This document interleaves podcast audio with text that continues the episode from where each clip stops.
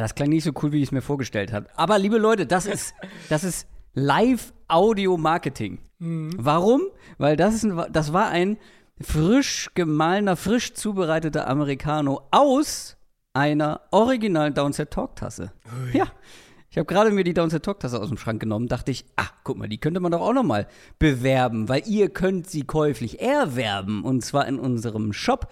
Da gibt es unter anderem diese Tasse www.downsettalk.de slash shop aber zum Beispiel auch noch andere Sachen. Ein Shirt, eine Downset Short Shorts, eine ähm, Downset Talk Dead Cap oder auch das beliebteste Teil und auch das Beste, wie ich finde, den Downset Talk Hoodie. Hm. Das war gut, oder? Habe ich mir was Gutes Äh, überlegt. wirklich, also 1A. Wirklich 1A. Ich kann auch sagen, ich habe die, die Downset Short Shorts habe ich äh, mehrfach diesen Sommer zum Kinderwagen Gassi führen angehabt. Sehr gut. Ja, ähm, trägt sich gut. Ich kann jedem empfehlen, äh, bei, wenn, wenn man sich unsicher ist, eine Nummer größer bestellen. Ähm, mir ist sie zum Beispiel etwas zu klein, deswegen trage ich sie nicht so oft. Ich müsste Hm. sie eigentlich noch mal eine Nummer größer haben. Also wenn ihr da im Zweifel seid oder so zwischen zwei Größen, eher die größere bestellen. Aber wie gesagt, ähm, so eine Tasse tut's auch. Damit lässt sich richtig podcasten.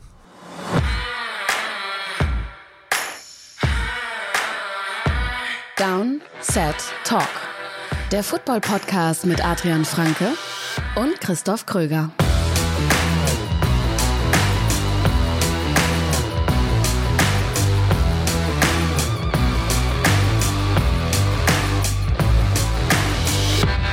18 Gramm gemahlener Kaffee, gebrüht zu 44,5 Milliliter Espresso. So muss das sein. Herzlich willkommen zu einer neuen Folge Downset Talk. Das ist der offizielle NFL-Podcast von RTL. Ihr hört uns bei RTL Plus Musik und überall, wo es Podcasts gibt. Und bevor ich es vergesse, mein Name ist Christoph Kröger und Adrian Frank ist auch mit dabei. Einen wunderschönen guten Tag. Ja, es geht auch anders. Man kann sich auch einfach morgens schön drei bis vier große Tassen Kaffee machen, die mit Milch mischen, über den Tag in den Kühlschrank stellen und dann hat man zur Aufnahme um 15 Uhr bei boah, 29 Grad oder was auch immer, hat man nämlich schön kalten Kaffee und verbrennt sich nicht die Schnute, so wie du. Ja, du bist so ein Banause. ähm, ja, das kann man so machen. Besser wäre es natürlich, wenn man jetzt kalten Kaffee möchte, sich frischen zuzubereiten und fetten Eiswürfel nehmen und das dann so kalt machen. Ne? Ja, das, geht auch, das stimmt. Aber das es ist halt einfacher, wenn man die Kanne im Kühlschrank dann einfach hat und jetzt, so wie ich eben, noch schnell fünf Minuten vor der Aufnahme zum Kühlschrank rennt, sich schnell ein Glas voll macht und wieder zurückkommt. Aber es ist halt ganz wichtig, so wenn man auch Eis, so wie man Eistee auch selber macht, halt den so schnell wie möglich kalt zu bekommen, weil das, wenn das dann so Kaffee ist, mein, mein Großvater hat das immer so gemacht. Er hat sich morgens Kaffee gemacht und dann stand die einfach immer nur so rum im Raum und dann hast, das hat er immer weiter getrunken. Das wenn die halt so stimmt, nee. langsam kalt Ja, wird, nee, wird er nee, halt bitter ohne Ende. Ja, ja, ja, nee. Also ich halt mache das ja immer so, ich mache dann auch wirklich für den kalten Kaffee viel kalte Milch halt rein. Und dadurch wird der schon mal instant so ein bisschen runtergekühlt Ja, das und ist dann halt direkt in den Kühlschrank, genau. Genau, das ist wichtig. Dann kann man das auf jeden Fall auch länger trinken. Länger hören kann man noch unsere neue Folge Ranked. Die ist seit Montag online. Wir haben Quarterbacks gerankt, eine Top 10 der NFL. Wer es noch nicht gehört hat, es herrschte große Einigkeit bis auf ein paar Positionen, aber es wurde trotzdem relativ viel diskutiert. Hört da gerne mal rein. Nächste Woche wird dann wahrscheinlich noch mehr diskutiert, wenn es um die Wide Receiver geht. Und nächste Woche gibt es noch was obendrauf, denn nächsten Dienstag ist schon der letzte Dienstag im Monat und das heißt, es gibt eine neue Folge NFL Classics. Das sind unsere exklusiven Bonusfolgen für RTL Plus Musik. Und dieses Mal wird es zwar auch wieder um ein spezielles Spiel gehen, aber noch mehr so die ganze Entwicklung drumherum, davor und danach. Mhm. Sollen wir es schon verraten? Ja, ich wollte es vielleicht so ein bisschen im Geheimen anteasern. Okay, Ähm, ja, okay, gut. Nee, ist, äh, also, ja, ich finde auch ein, ein interessantes Thema mit auch einer, einer offenen Frage und mit, mit ein paar Takeaways, die sich sogar vielleicht, die sogar Auswirkungen auf die kommende Saison noch haben. Ähm, ihr werdet mehr erfahren und zwar nächste Woche Dienstag. Gleich sprechen wir in dieser Division Preview über die NFC West. Vorher gibt es aber noch ein, zwei Dinge abzuhaken. Quick Question. Natürlich eine Quick Question und die kommt diese Woche von CP497. CP497 fragt, welche NFL-Headcoaches würdet ihr mit welchen Fußballtrainern vergleichen? Ich fange mal mit Shanahan gleich Guardiola und Belichick gleich Mourinho an. Ist natürlich eine wunderbare Frage, ähm, weil es sind halt wirklich meine zwei Steckenpferde sozusagen in einer Frage kombiniert. Ja, ähm, du hast dementsprechend auch ausgesucht und ich muss sagen, ich habe es dir eben schon gesagt, ich, ich habe, glaube ich, noch nie so lange über eine Quick Question nachgedacht wie darüber. aber ich habe, also ich habe einen, der mir echt ganz gut gefällt. Ja, ich Damit muss, ich muss mal einmal an. direkt aber widersprechen. Ja. Bill Belichick und Jose Mourinho könnten in mein, in, aus meinem Verständnis nach nicht weiter auseinander sein. Ich schätze, der Stil, so dieses Grumpy und halt Defense first, oder? So, das wäre jetzt Das Gedanke gewesen. wahrscheinlich gleichzeitig ist Mourinho ja trotzdem ein sehr, sehr extrovertierter Typ, der auf Pressekonferenzen, also es gibt ja kaum einen, äh, stimmt, einen ja. Fußballcoach, der so viele unterhaltsame Pressekonferenzen und auch so viele, so viele freche Pressekonferenzen gegeben hat. Und Bill Belichick, stimmt, der, ja. der gibt da ja nicht viel von sich, ist, viel, ist noch viel mehr Grandler als, als Mourinho. Jetzt werden die Fußballexperten unter euch schon wissen, mit wem ich ihn gleich vergleiche. Aber äh, Mourinho noch viel extrovertierter und, und, und auch arroganter und selbstbewusst. Also Belichick ist auch selbstbewusst, aber Mourinho trägt es noch viel mehr nach außen. mm. Es gibt Parallelen, gebe ich zu, aber da würde ich trotzdem nicht mitgehen. Aber wen hast du denn mitgebracht? Ich habe sieben, also keine Sorge.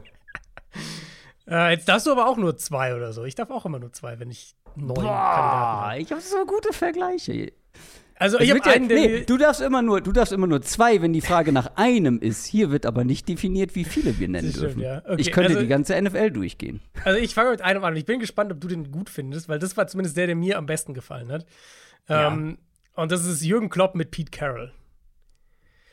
Und zwar, von, Ja, wo ich okay. herkomme, ist so, also sind so, so drei Punkte. Zum einen dieses ganze Motivationsthema, was, glaube ich, bei beiden sehr, sehr hoch äh, Ja. steht. Dann diese High-Energy-Art, also auch wie die sich geben nach außen und so weiter. Da finde ich, passt es halt auch, wie die sich so, wie man die so ähm, wahrnimmt. Und dann finde ich ja sogar, sie hatten beide großen Erfolg mit einer zentralen Idee. Bei Jürgen Klopp halt dieses krasse Pressing und so, was er damals gespielt Mhm. hat. Und bei Pete Carroll halt diese, also was er letztlich in der Legion of Boom geendet hat, Cover 3 Defense. mhm. Und haben dann so ein bisschen gestruggelt, den nächsten Schritt zu machen. Sie haben den dann noch geschafft, so auf verschiedene Art und Weise, aber sie haben so ein bisschen, äh, hat es so ein bisschen, ja, so eine, so eine, so eine Phase so ein bisschen gedauert. Ähm, das war eigentlich mein Lieblingsvergleich. Ja, finde ich gut, vor allem mit der inhaltlichen Erklärung. Ich habe unterschiedliche Vergleiche genommen, weil du kannst ja, du kannst da ja auf unterschiedliche Art und Weisen rangehen. Ich habe sogar, ich habe sogar einen, der ist rein optisch. das Ähm, habe ich nicht gemeint. Ich habe schon versucht, dann irgendwie Ja. so ein, zwei Punkte zu finden, die passen. Ja, ich bin bei Pete Carroll, da bin ich tatsächlich bei Jose Mourinho gelandet. Weil Nee, beide. das doch, doch, doch, doch, doch.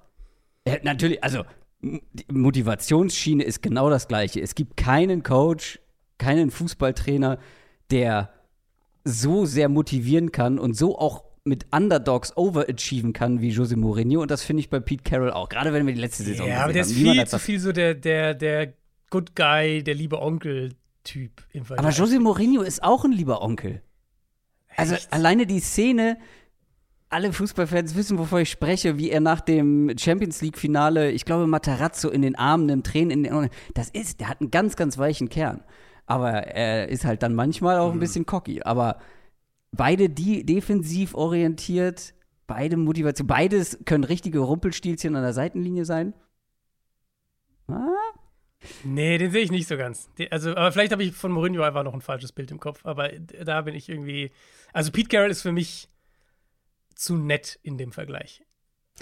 Ja, Mourinho ist grimmiger, das stimmt schon, aber Mourinho hat auch vor allem in den letzten Jahren einen sehr lustigen und auch sympathischen Touch teilweise bekommen. Okay, okay. Ich also hab- jetzt gerade jetzt gerade bei der Roma, ich meine, der sieht immer braun gebrannt aus und äh, hat glaube ich Best Life ever, aber früher war er deutlich deutlich äh, mehr grumpy, grumpy Cat. Ja. Also ich habe noch einen, der mir auch so Ja. in diese in diese Richtung, ähm, was für so, ja, so ein bisschen die Art, das Image, das sie nach außen tragen wollen, glaube ich, auch ein Stück weit. Und aber ich glaube auch ein bisschen, wie sie ihr Team führen. Ähm, Und das ist für mich Dan Campbell und Diego Simeone.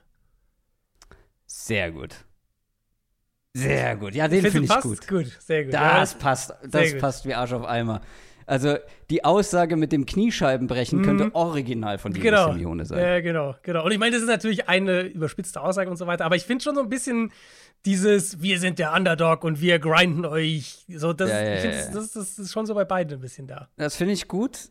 Der einzige große Unterschied ist halt, der eine sorgt halt dafür, mit seiner Art zu spielen, dass äh, es mit die ununterhaltsamsten Spiele überhaupt sind. Und bei dem anderen äh, ja, zumindest, gut, ja. zumindest letzte Saison äh, ist halt ein Shootout nach dem anderen. Also sie haben unterschiedliche Herangehensweisen, was dann den Erfolg angeht, aber finde ich sehr gut. Dann nehme ich auch nur zwei. Ähm, ich kann ja die anderen so als keinen, die sind eher mit zum Augenzwinkern. Shanahan Guardiola liegt auf der Hand, finde ich sehr mhm. gut. Bill Belichick habe ich gerade quasi schon gesagt, weil das ist zwar kein aktueller Fußballtrainer mehr, aber Bill Belichick ist Ernst Happel. Okay, ich dachte, du gehst Richtung, so Richtung Louis van Gaal oder sowas. Könnte man auch, aber ich finde, Bill Belichick und Ernst Happel sehen sich nicht nur ähnlich, sind beides die per Defin also die sind per Definition Grandler. Also, mhm. wenn ihr euch mal, ich habe gerade in der Freunde vor ein paar Monaten einen Artikel nochmal über, äh, über Ernst Happel gelesen. Mein Gott, war das ein Knochen. Mein Gott, war, da, da, da kam gar nichts so an, äh, äh, ja, neben dem Feld so an irgendwie Expression irgendwie ans Licht, weil Bill Belichick habe ich auch immer das Gefühl, der verzieht keine Miene. Äh, beide können sich am Seitenrand auch ein bisschen aufregen. Ähm, also das ist Ernst Happel für mich. Und dann ähm, finde ich, ja, wie nehme ich denn jetzt daraus? ich finde es einfach zu schön. Ich auch kein NFL-Coach mehr. Bruce Arians mhm. ist halt einfach Steffen Baumgart. ja, also nicht nur sehen, die Schiebermütze, ja. sondern stimmt. dieses Rumpelstilzchen-Gehabe mhm. an der Seitenlinie.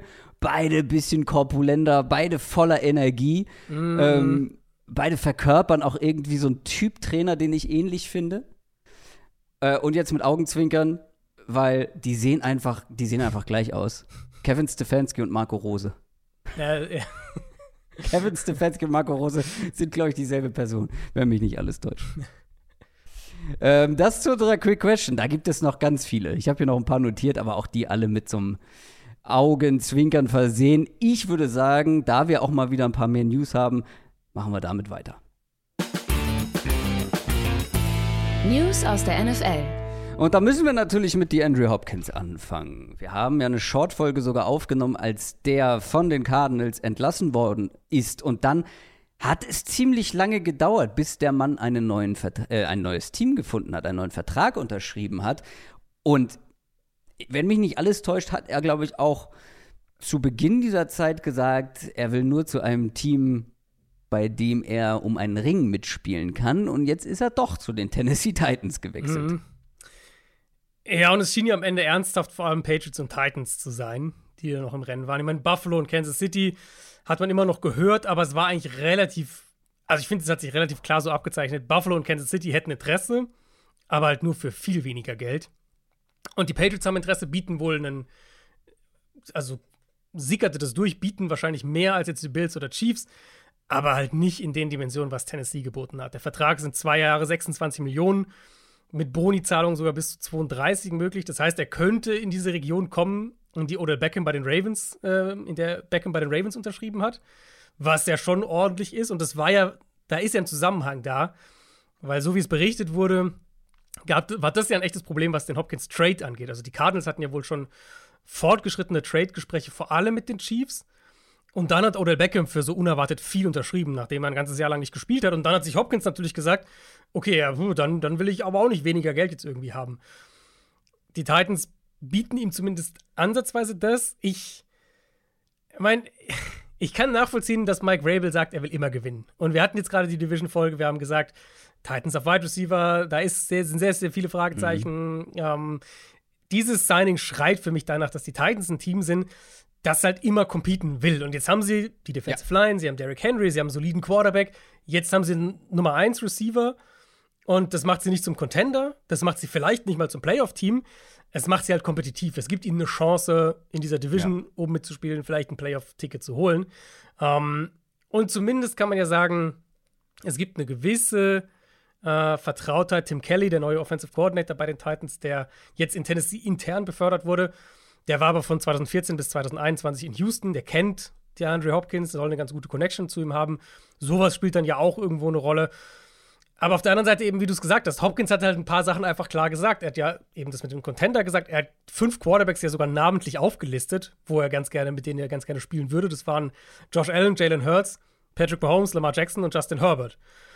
Und an solchen Aussagen muss er sich jetzt natürlich irgendwo messen mhm. lassen, ein Stück weit. Und ich denke, es ist relativ klar, dass er halt letztlich zu dem Team gegangen ist, das halt am meisten Geld geboten hat. Und ähm, Jetzt mal gucken, wie viel er noch im Tank hat. Die letzten beiden Jahre in Arizona waren der dann halt leider von Verletzungen und von der mhm. PED-Sperre geprägt.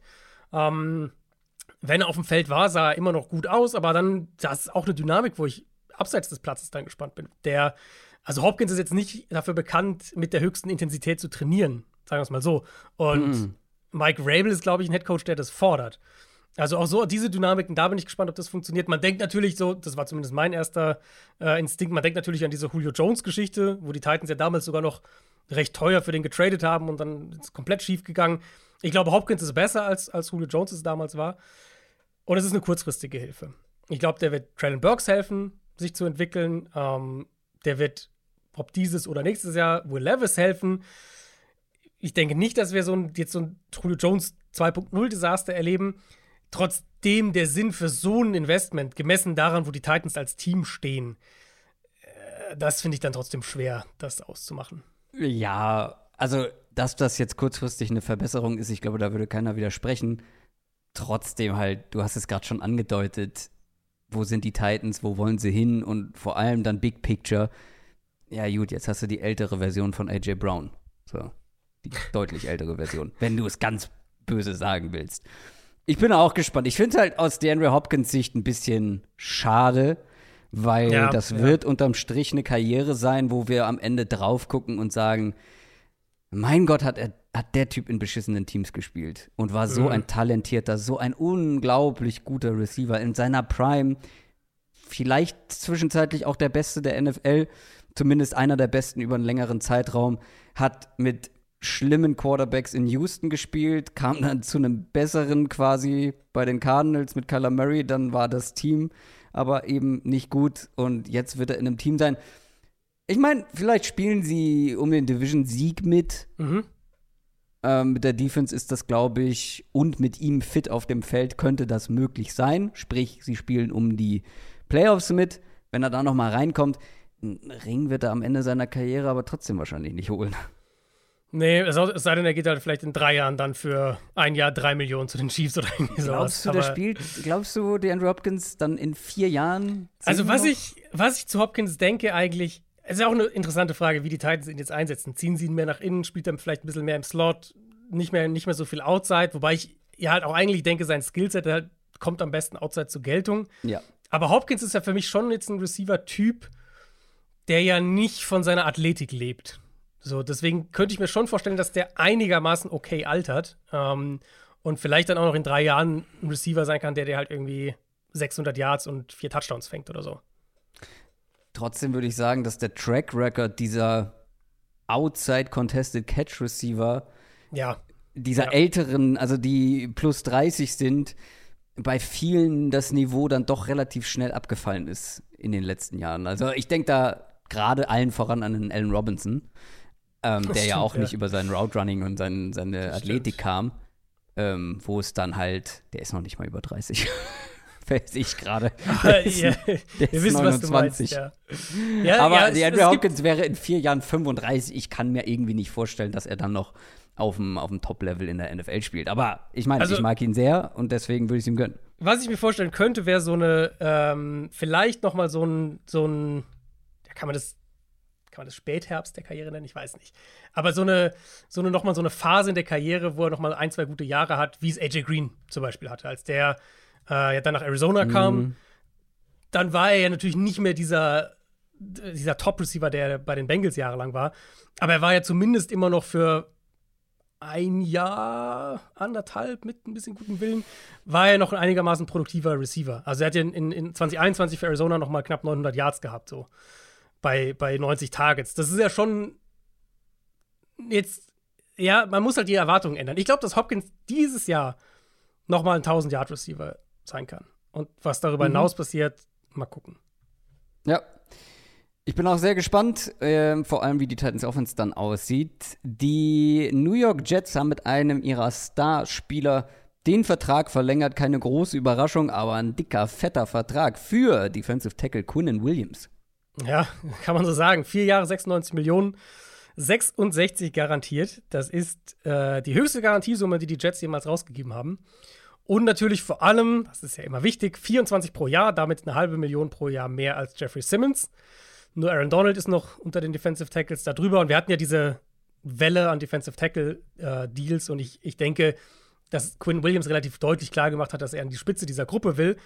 Und dann hieß es ja eine Zeit lang, ja. Jets und Williams sind da doch schon auseinander. Und so wie jetzt der Vertrag sich liest, sowohl was die Garantie als auch was die, ja, das jährliche Durchschnittsgehalt angeht, glaube ich, dass Quinn Williams sich da durchgesetzt hat. Also zumindest, dass wir am Ende ein Ergebnis haben, was näher an dem liegt, was er sich vorgestellt hat hilft natürlich, dass die Jets einfach all in sind und Williams einer der zwei wichtigsten Spieler in dieser Defense ist und sie sich nicht leisten konnten, dass der irgendwie in einen Holdout geht oder unzufrieden ist oder sowas. Und gleichzeitig ja auch über die letzten Jahre immer stärker geworden. Gerade letztes ja, Jahr genau, richtig genau. stark gewesen, über 50 Quarterback-Pressures. Ähm, wichtiger Spieler. Ich finde halt, find halt geil bei den Defensive Tackles, dass sie alle tatsächlich dann so reflektiert sind, und so eine große Ehrfurcht vor Aaron Donald haben, dass ja. niemand sagt, ich ja. will so viel Geld ja. oder mehr Geld als Aaron Donald. Ja, ich glaube, wenn du damit, das, das kann kein, kein Agent am Verhandlungstisch kann da, nee. das irgendwie ernsthaft argumentieren. Nee, glaube ich auch. Äh, dann haben wir ja letzte Woche darüber gesprochen, dass die Deadline für die Franchise-Tags ähm, ansteht. Am Montag war es dann soweit. Was wir erwartet haben, ist auch eingetroffen. Es gab einen neuen Deal für Tight End Evan Ingram bei den Jaguars. Und dann gab es ja die drei Running Backs. Tony mhm. Pollard, Josh Jacobs, Saquon Barkley. Keiner von denen hat einen längeren Vertrag unterschrieben. Genau, wird mal Ingram schnell äh, zuerst machen, weil der war ja eben, bei, wir wussten, dass es da Gespräche gab, dass da ein Deal noch möglich war. Jetzt sind wir bei drei Jahren 41,25 Millionen Dollar gelandet, 24 garantiert. Das ist unter Titans Borderline Top 10. Ähm, da haben wir die letzten Jahre mit einem Dawson Knox oder David Njoku oder so haben wir da Deals gesehen, die in der Range oder drüber waren ähm, für Spieler, mhm. bei denen ich argumentieren würde, dass sie jetzt nicht unbedingt besser sind als Evan Ingram. Ich wollte gerade sagen, also Ingram hätte vielleicht dann auch ein paar Euro noch mehr verdient gehabt. Genau, ist natürlich, genau, sind halt nur drei Jahre, das hilft natürlich. Ähm, da, dann kommt er noch mal auf den Markt und er ist natürlich eindimensional in seiner Rolle. Das wissen wir ja, mhm. glaube ich, alle.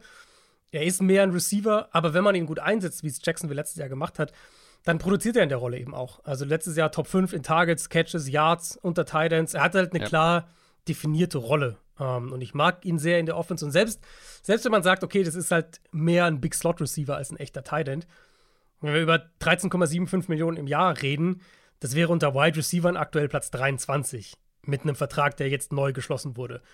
Ich glaube, auch das ist in Ordnung, ehrlich gesagt. Ja, aber die Running Backs, Adrian, mhm. die Running Backs. Sehen wir da jetzt Holdouts oder sind die alle komplett fein damit, dass sie ja. unterm Franchise-Tag spielen? Also ehrlicherweise, ich glaube, wir kriegen jetzt so ein bisschen Säbelrasseln und letztlich lassen sich weder Jacobs noch Barclay diese 10 Millionen garantiert entgehen und Pollard sowieso nicht, weil Pollard hat ja, der war ja kein Erstrundenpick, der hat ja längst nicht so viel verdient mit seinem ersten Vertrag wie Barclay und Jacobs. Das heißt, bei dem, da glaube ich, gar nicht, wird gar nichts passieren und Jacobs und Barclay werden jetzt sicher eine Weile lang unzufrieden sein. Wenn sie dann das nächste Mal sprechen, werden sie das sicher auch zum Ausdruck bringen. Am Ende aber trotzdem unter dem Tag spielen. Aber es ist ja, hat ja, ist ja generell, das hat jetzt so eine Eigendynamik ähm, eingenommen und, und, so ein bisschen auch Wellen geschlagen auf Social Media, weil sich ja dann mehrere der Top Running Backs, McCaffrey, ähm, Henry, Eckler, Najee Harris auch, Jonathan Taylor auch, haben sich auf Twitter anscheinend sogar irgendwie so ein bisschen organisiert geäußert. So in die Richtung, hier kann ich sein, dass die Running Back-Position so entwertet wird und diese Spieler sind die Besten auf der mhm. Position, wie kann es sein, dass die nicht bezahlt werden und so. Und ich fand das echt, echt ganz spannend. Ich habe mir das am Dienstag dann echt auch diese ganzen Tweets mal angeschaut und ich fand die Quintessenz, die, glaube ich, auch so ein bisschen zu dem Disconnect zwischen dem, was diese Spieler empfinden und was die Realität ist, führt, waren zwei Punkte. Zum einen, der eine Punkt war, dass es zwar, dass sie sagen, ja, das sind halt einige der besten Spieler der Liga, unabhängig von der Position. Wie kann es das sein, dass die nicht bezahlt werden? Und der andere Punkt war, dieses Argument, Was ja so auch, also Eckler zum Beispiel hat das auch so gesagt, du brauchst ja einen guten Running Back, um, um, um zu gewinnen. Und dass diese Entwertung der Position aus finanzieller Sicht quasi nicht gerechtfertigt sei, wo ja die Realität der Situation einfach ist, dass diese Veränderungen in der Art und Weise, wie Runningbacks äh, bezahlt werden, wie wir sehen, wie, wie, die, wie sich der Draft für Runningbacks entwickelt hat, ähm, einfach damit zusammenhängt, wie die Liga, der, die Position, wie viel Value die Liga der Position gibt. Und das sind ja letztlich irgendwo Marktgesetze. Also selbst wenn man jetzt da versuchen würde, was zu ändern, ähm, macht es ja die Position, verändert es ja nicht den Value der Position. Und wenn es jetzt wenige gute Runningbacks gäbe oder wenn, wenn Runningback eine High-Value-Position wäre, also wenn es einen hohen Bedarf gäbe und wenig Angebot, dann würden sie auch mehr verdienen, aber so ist einfach nicht die Realität. Deswegen ähm, ist das eigentlich nur eine logische Konsequenz und ich hatte so, also so ein bisschen wirkte das auf mich, ja, ich weiß nicht, fast so ein bisschen, hm, irgendwie haben, also ich verstehe den Frust, aber so richtig stichhaltig sind die Argumente nicht, die dann da angebracht werden. Okay, Adrian Lindner, der Markt regelt. nee, ich stimme dir ja komplett zu und ich finde es halt auch ganz spannend, dass wir jetzt die Entwicklung halt sehen, die ich nehme mich da jetzt mal mit rein, auch wenn ich Running Backs immer verteidigt habe, aber ich war ja auch von Anfang an mit auf deiner Seite, was, was den Value einer NFL-Offense heutzutage angeht. Vor ein paar Jahren, als wir diesen Podcast angefangen haben, habe A, ich da noch ein bisschen mehr gegen angeredet, B, war die NFL auf jeden Fall noch nicht so weit. Da wurde noch ein äh, Leonard Fournette hochgedraftet mhm. äh, und auch ein Saquon Barkley dann, äh, als es den Podcast ja. schon gab, hochgedraftet, sehr hochgedraftet.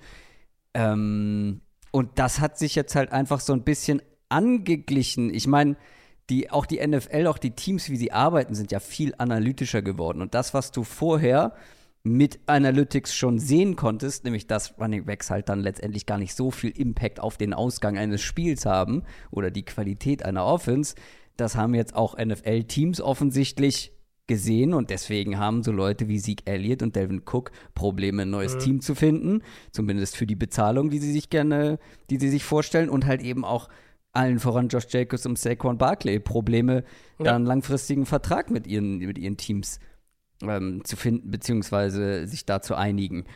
Und ich finde, das ist halt irgendwo ein kleiner Beweis dafür, für das, was wir hier seit Jahren erzählen. Ja, das und ich meine, so ganz on the nose argumentiert. Jetzt, wir, wir haben ja eigentlich einen super Zeitraum jetzt in den letzten fünf Jahren, eben seit wir diesen ja. Podcast machen. Welcher große Vertrag für einen Running Back, der in der Zeit rausgegeben wurde, welchen davon hat das Team nicht bereut auf die eine oder andere Art?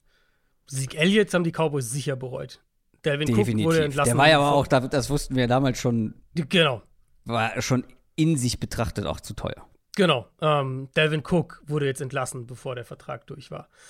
Ähm, wir hatten noch einen, ja, Todd Gurley natürlich, das krasseste Beispiel vielleicht. ähm, Todd Gurley war, ja, das war bitter. Also, also McCaffrey wurde sagen, getradet. Welche, also welche von diesen Deals und Derrick Henry wäre vielleicht ein Beispiel, aber Derrick Henry hatte ja gar nicht so einen Mega-Vertrag. Also der war ja gar nicht in dieser, dieser Sieg-Elliott-Dimension dann finanziell gesehen. Der verdient auch 12.500. Gut, das, äh, 12,5 Millionen. Das ist natürlich. Ja, ja, schon, aber also jetzt ja nicht, ich meine, das sind 2 Millionen mehr als der Franchise-Tag, über den sich gerade alle furchtbar aufregen. Ja. Ja, der Franchise-Tag ist halt Top 10 Money in der, in der NFL. Also, ich meine, so soll er ja auch, so soll er ja auch sein, aber ähm, also der einzige, wo ich sagen würde, man hat ihn vielleicht zumindest nicht bereut, ist Christian McCaffrey. Ja, man hat ihn am Ende getradet, mhm. aber weil gleichzeitig halt das Team drumherum äh, auseinandergebrochen ist, weil man halt keinen Quarterback gefunden hat. Er, der Vertrag wurde ja mit einer anderen Ambition von den Panthers vergeben und man hat dann auch durch den Trade zumindest noch was zurückbekommen. Mhm. Ich ja, würde dir zustimmen. Genau, ja. Also das Team, das den Vertrag gemacht hat, hat nicht mhm. viel davon. Aber das ist so der einzige, wo ich sagen würde, da hat ja. man es zumindest nicht bereut. Beziehungsweise da ist der Spieler oder konnte der Spieler zumindest diesen Value irgendwo bestätigen. Und selbst da könntest du ja dann als Gegenargument anbringen, wenn Teams diese Running Back Position anders valuen würden. McCaffrey hat ja noch Vertrag bis 2025, also jetzt noch drei Saisons. Wenn die Panthers sagen würden, ey, das ist immer noch ein Spieler, über den wir was aufbauen und so weiter, dann hätten sie, hätten sie den auch trotzdem halten können.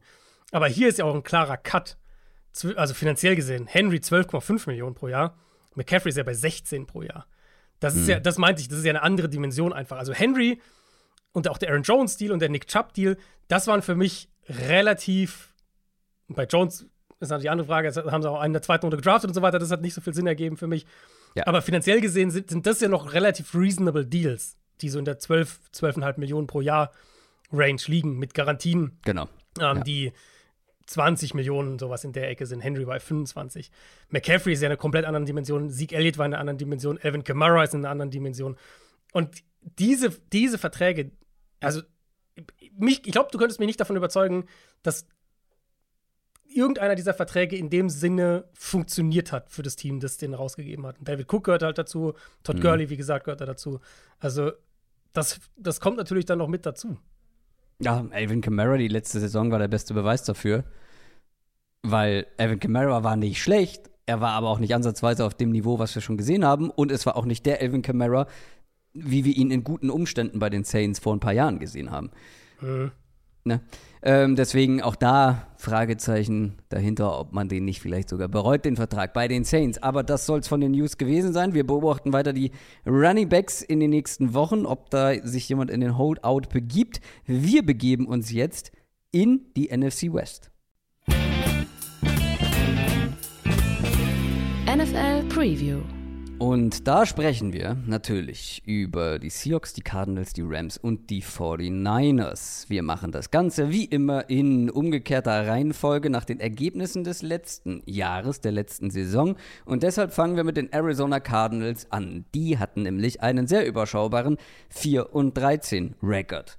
Adrian hat sich mit den Cardinals, wie es sich gehört, genauer mit den Cardinals befasst. Es war, wie ich schon gesagt habe, eine bescheidene Saison. Und dann hat sich auch noch Kyler Murray verletzt.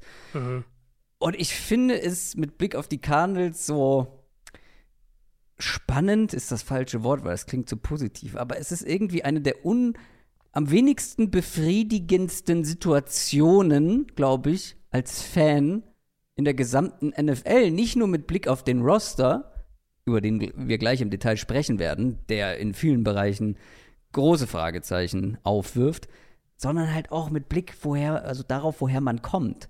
Weil es ist ja nicht so lange her, und da habe ich bestimmt auch in diesem Podcast gesagt, die Cardinals sind eines der spannendsten Projekte der NFL mit Cliff Kingsbury, super spannender Coach, Kyler Murray gedraftet, einer der dynamischsten und unterhaltsamsten Quarterbacks, ähm, die man sich vorstellen kann. Und wenige Jahre später gucken wir hier auf einen der Favoriten auf den Top 1 Pick nächstes Jahr. Und so viele Fragen, was den, was den Roster angeht. Aber die größte Frage, die ja eigentlich so über allem steht, ist, wir wissen ja nicht, wann und ob Kyler Murray fit sein wird im Laufe der Saison. Ja. Und dann, was auch nicht euphorisch macht, äh, Jonathan Gannon, glaube ich, Ex-Eagles Defensive Coordinator als neuer Head Coach. Also viele unbefriedigende ähm, Bestandteile einfach bei den Cardinals aktuell. Also, wo ich dir zustimme, ist dieses zu sehen, wo das Team vor zwei Jahren stand und wo sie jetzt sind. Das ist natürlich schon ein, ein krasser Bruch und ein krasser Fall. Man kann es man kann's ja natürlich relativ gut erklären, weil dieses Team war halt sehr künstlich an den Punkt gebracht mit vielen Veterans, mit, mit kaum Tiefe im Kader, jahrelang nicht gut gedraftet und so. War wenig, wenig junge Spieler, ju- junges Talent, was danach kam, wo man sagt, da kann man den nächsten Schritt dann einleiten. Und dann ist es halt irgendwann echt eingebrochen. Ich ich schaue ehrlich gesagt auf die Situation jetzt im Moment relativ entspannt, weil es ist der klarste Rebuild in der NFL aktuell.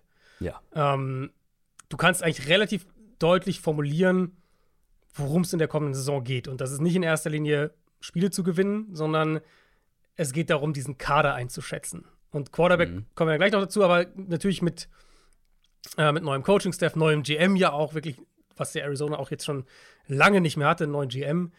Ähm, einfach ein Neustart, generell. Auch die, der Großteil, eigentlich fast alle Veteran Leader sind ja weg.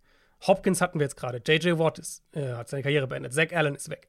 Byron Murphy, Rodney Hudson, AJ Green, Marcus Golden. Also sowohl jetzt Stars, einige davon, als eben auch wirklich der Großteil der Veteran Leader entweder Karriere beendet oder wurde gehen gelassen oder eben im Fall von Hopkins, dann hat man sich getrennt.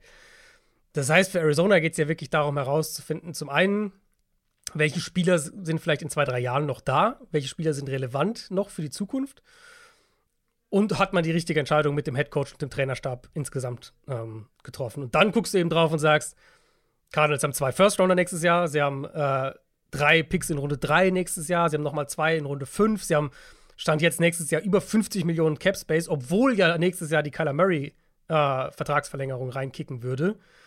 Also, das ist halt die Perspektive. Wir reden über einen Rebuild über zwei bis drei Jahre und die Phase der möglichen, wo du the theoretisch aufrüstest, die kommt frühestens nächste Offseason. Ich glaube, das muss man halt immer im Hinterkopf halten und unter dem Aspekt eben sowohl die Saison als auch jetzt, wenn wir über, den, über das Team sprechen, das ist die Ausgangslage. Und die Quarterback-Situation macht es natürlich kompliziert, das muss man schon sagen. Ja, wie sieht die denn aktuell aus? Also Kyler Murray hat sich spät verletzt, ähm, aber ganz ehrlich, egal wann er zurückkommt, es wird erstmal wahrscheinlich Colt McCoy auf Quarterback sein. Clayton Tune hat man gedraftet. Ja, ja. Damit wird man wahrscheinlich jetzt keine Bäume ausreißen. Nee, definitiv nicht. Ähm, also Kyler selbst sagt ja, er peilt Woche 1 an. Mm. Das wäre natürlich heftig. Also der Kreuzbandriss ist am 13. Dezember passiert. OP war am 3. Januar. Das heißt, Woche 1 wären ja nicht mal ganz diese neun Monate, was ja so Faustregel des Mindestmaßes ist für ein Comeback nach Kreuzbandriss. Neun Monate ist ja so. Also neun Monate ist so der Best Case eigentlich in der Regel. Ähm, das wären ja dann ein paar Tage weniger als neun Monate. Ich würde denken, dass er die ersten vier Spiele ungefähr verpasst. Und man muss halt über alle Szenarien, glaube ich, hier ganz offen sprechen, weil es gibt ein Szenario, in dem er vielleicht auch mehr fehlt, in dem er die ersten acht Spiele oder sowas verpasst.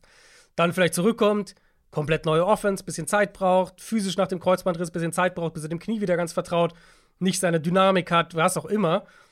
Und dann gibt's, dann ist es ein sehr realistisches Szenario, dass Arizona den Nummer 1 Pick am Ende hat. Und wenn du dann eben aus der Saison gehst, Kyler Murray hat, war, hat nur acht Spiele gemacht, war so ein bisschen up and down, noch nicht ganz fit. Und du hast vielleicht die Chance, eben ein, tolles Quarterback-Talent zu draften, diese Quarterback-Rookie-Vertragsuhr neu zu starten. Das ist ein Szenario, dass man das durchaus passieren kann. Ich denke, ich meine, also was ich rein von der Prognose her, so wie was man hört rund um die Cardinals, was ich, wie gesagt, denke, ist, ich, ich vermute, er wird die ersten vier Spiele verpassen, ungefähr. Und dann so in Woche fünf in etwa zurückkommen. Und ich halte ihn halt immer noch für einen Quarterback, der Top 10 in der Liga sein kann. Dass mhm. er das muss er erstmal wieder hinkommen, das ist auch klar. Aber wenn er zurückkommt und dann eben die Chance hat, jetzt sagen wir mal über 10, 12 Spiele, ähm, zu zeigen, ey, ich bin der Franchise Quarterback, den ihr bezahlt habt, dann glaube ich, gibt es auch einfach ein Szenario, in dem Kyler Murray verhindert, dass sie den Nummer 1 Pick haben und dass sie halt nur an 3, 4 oder sowas in der Richtung picken. Ich glaube, das ist letztlich die Quarterback-Dynamik. Und auch da gehst du aus Teamperspektive ja dann im Endeffekt relativ offen ran. Weil, wenn du, du wirfst Kyler Murray natürlich nur rein, wenn er fit ist. Und dann bewertest du ihn. Und dann bewertest du die Draftklasse. Je nachdem natürlich auch, wo du pickst ich glaube, da musst du halt mit einem komplett offenen Mindset rangehen und weder jetzt sagen, Kyler Murray ist auf jeden Fall unser Quarterback 2024, noch sagen, wenn wir den Nummer 1 Pick haben, dann ist Kyler Murray auf jeden Fall weg, weil so schwarz-weiß ist es halt, glaube ich, nicht. Ja, das klingt ganz angenehm eigentlich, ähm, dass man dann gucken kann, wenn Kyler Murray zu gut ist für den Nummer 1 Pick, dann behalten wir ihn und dann holen wir vielleicht den besten Nicht-Quarterback im Draft. Ähm, es kann ja aber auch passieren, dass Kyler Murray irgendwo dazwischen performt, dass er erstmal braucht, um zurückzukommen, mhm. dass man am Ende der Saison, gerade auch mit den Umständen wird es schwer sein zu glänzen, da drauf schaut und sagt, boah, keine Ahnung, wie gut Kyler Murray noch oder ist aktuell. Zum Beispiel, sie draften an zwei. Mhm. Es wird wahrscheinlich zwei sehr gute Quarterbacks nächstes Jahr im Draft geben. Mhm. Und dann draftest du an zwei. Und Kyler Murray war so okay eigentlich zu gut, um sich von ihm zu trennen. Und dann, oh, da, ich glaube, da wird es noch richtig viel. Äh, da, ich glaube, da wird Thema, noch richtig viel ja, ja, ja, äh, diskutiert werden und, und, auch hinter den Kulissen bei den Candles, glaube ich, hoch hergehen. Aber so weit ist es noch nicht. Lass uns über die kommende Saison sprechen und über die Umstände und über einige Units bei den Candles kann man wirklich ja, sich den Kopf zerbrechen, beziehungsweise große Bauchschmerzen bekommen. Playmaker, finde ich, ist noch eine der kleinsten Baustellen bei den Cardinals. Du hast Marquise Brown, James Conner, Zach Ertz, Ronald Moore, mit Michael Wilson, dritte Runden-Pick investiert in einen, in einen Receiver. Da gibt es auf jeden Fall, um es positiv zu formulieren, deutlich größere Baustellen bei den Cardinals. Ja, ja, finde ich auch. Also es ist ein ein Waffenarsenal, mit dem du zumindest arbeiten kannst. Also da haben Ja. wir schon, da haben wir schon Schlechteres gesehen. Da, da reden wir ehrlicherweise heute über eins, wo man, finde ich, argumentieren kann, dass es schlechter ist. Ähm, Marquise Brown letztes Jahr sechs Spiele lang der Nummer 1 Receiver gewesen. Dann hat er sich verletzt, dann war Hopkins ja erst wieder da. Dann hat sich Murray verletzt. Also wir haben ja, das war ja auch Teil dieser Story letztes Jahr. Murray, Hopkins und Brown zusammen auf dem Feld haben wir ja nur ein Spiel gesehen, vergangene Saison Ja. über diese ersten sechs Spiele, in denen Brown ja der Nummer, der Nummer 1 Receiver war, hat er ziemlich gute Zahlen noch aufgelegt. 61 Catches, 485 Yards, drei Touchdowns. Also wenn man, jetzt das ist natürlich sehr äh, überspitzt auch wieder, aber wenn man das auf eine Saison hochrechnen würde, dann reden wir über 1300 Yards, acht Touchdowns. Das ist natürlich jetzt sehr vereinfacht formuliert, aber ich glaube, Marquise Brown kann in der richtigen Offense für, für Arizona eine, eine eine High-End Nummer 2 Option sein. In dem Fall muss er halt die Nummer 1 sein. Aber er kann zumindest diese Zahlen auflegen. Ähm, und ansonsten dahinter, ich meine, man sieht ja die, die neue offensive Handschrift. Nachdem die Cardinals jahrelang auf Speed und kleinere Receiver gegangen sind, jetzt eben zwei, sie haben ja im Prinzip zwei neue Wide Receiver geholt, die beide groß sind, beide blocken können, mit, mit Wilson und Zach Pascal, der den Gannon aus Philadelphia mitbringt. Und dann haben sie Greg Dodge gehalten, wo ich ehrlicherweise sage, also Rondell Moore bisher leider so ein bisschen Enttäuschung gewesen. Greg Dodge im Slot letztes Jahr hat besser ausgesehen. Das ist der wird sicher auch seine Snaps bekommen und dann gehst du halt mit dieser Gruppe in die Saison und auch hier wieder guckst eben, ist Greg Dodge einer für die Zukunft? Ist Rondell Moore einer für die Zukunft? Was kriegen wir aus Michael Wilson? So, geben wir Marquise Brown perspektivisch einen neuen Vertrag? Der ja, der, bei, bei dem ja dann auch die nächste Frage. Ähm, also, es ist jetzt sicher nicht eine starke Receiver-Gruppe, aber du kannst damit arbeiten. Und dann eben die Titans. Auch hier muss man bei Zach Ertz eben sagen, äh, Woche 10 Kreuzband gerissen. Mal gucken, wann der wieder ganz fit ist. Trey McBride hat dann, hat dann ab Woche 11 eine größere Rolle eingenommen. Und äh, das ja auch schon dann ohne Kyler Murray, also wo die Offense auch eh nur noch sehr rudimentär funktioniert hat.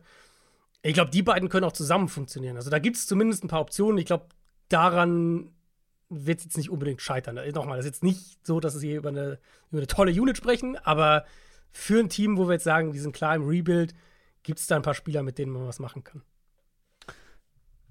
Backfield äh, noch mit einbeziehen. Also ich habe ja James Conner schon mit angesprochen, weil ich ihn als Playmaker mit dazu zählen würde. Wird auch wahrscheinlich so der High-Volume-Guy im Backfield sein bei den Cardinals, oder?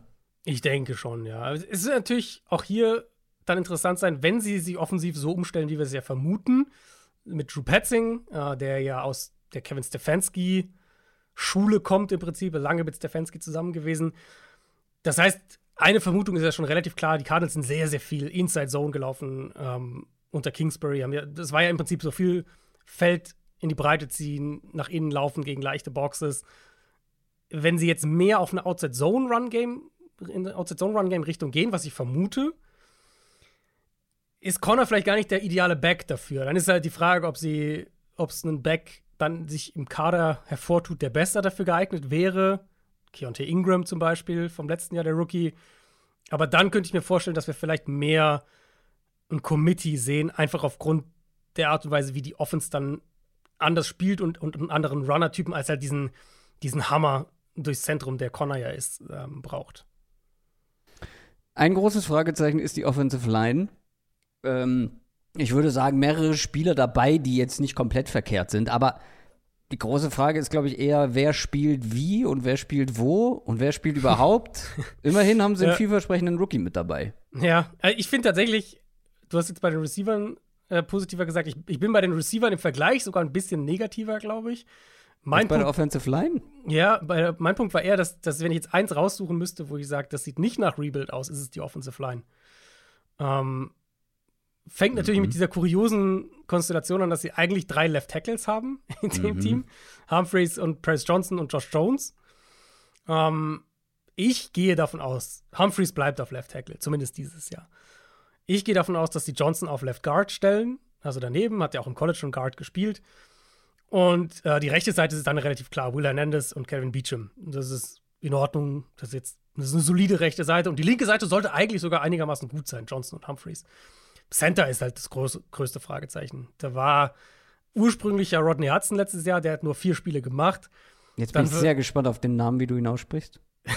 Dann war Billy Price der Starting Center, der, äh, Mhm. ja, was ja auch einiges über die Saison aussagt. Hjalte Froholt. Äh, Wie war der Vorname? Hjalte, oder? Hjalte? Ich glaube, der ist Däne, glaube ich. Ja, also mit, mit dem Namen kann er nichts anderes sein, außer vielleicht maximal noch Norweger. Hjalte Ähm, Froholt. Danish also- Professional American Football Guard. Guck mal, der ist tatsächlich Däne. So. Ähm, das ist halt natürlich so ein absoluter Journeyman. Und ich denke, und das vermute ich ja auch anhand von dem, was man so rund um das Team hört, ich denke, dass die John Gaines, dem Viertrunden-Pick dieses Jahr, eine Chance geben werden, auf Center zu spielen. Zumindest mal im Camp und in der Preseason. Und wenn er sich da gut schlägt, dass der dann da ähm, spielt. Und auch das würde halt in diese Richtung gehen.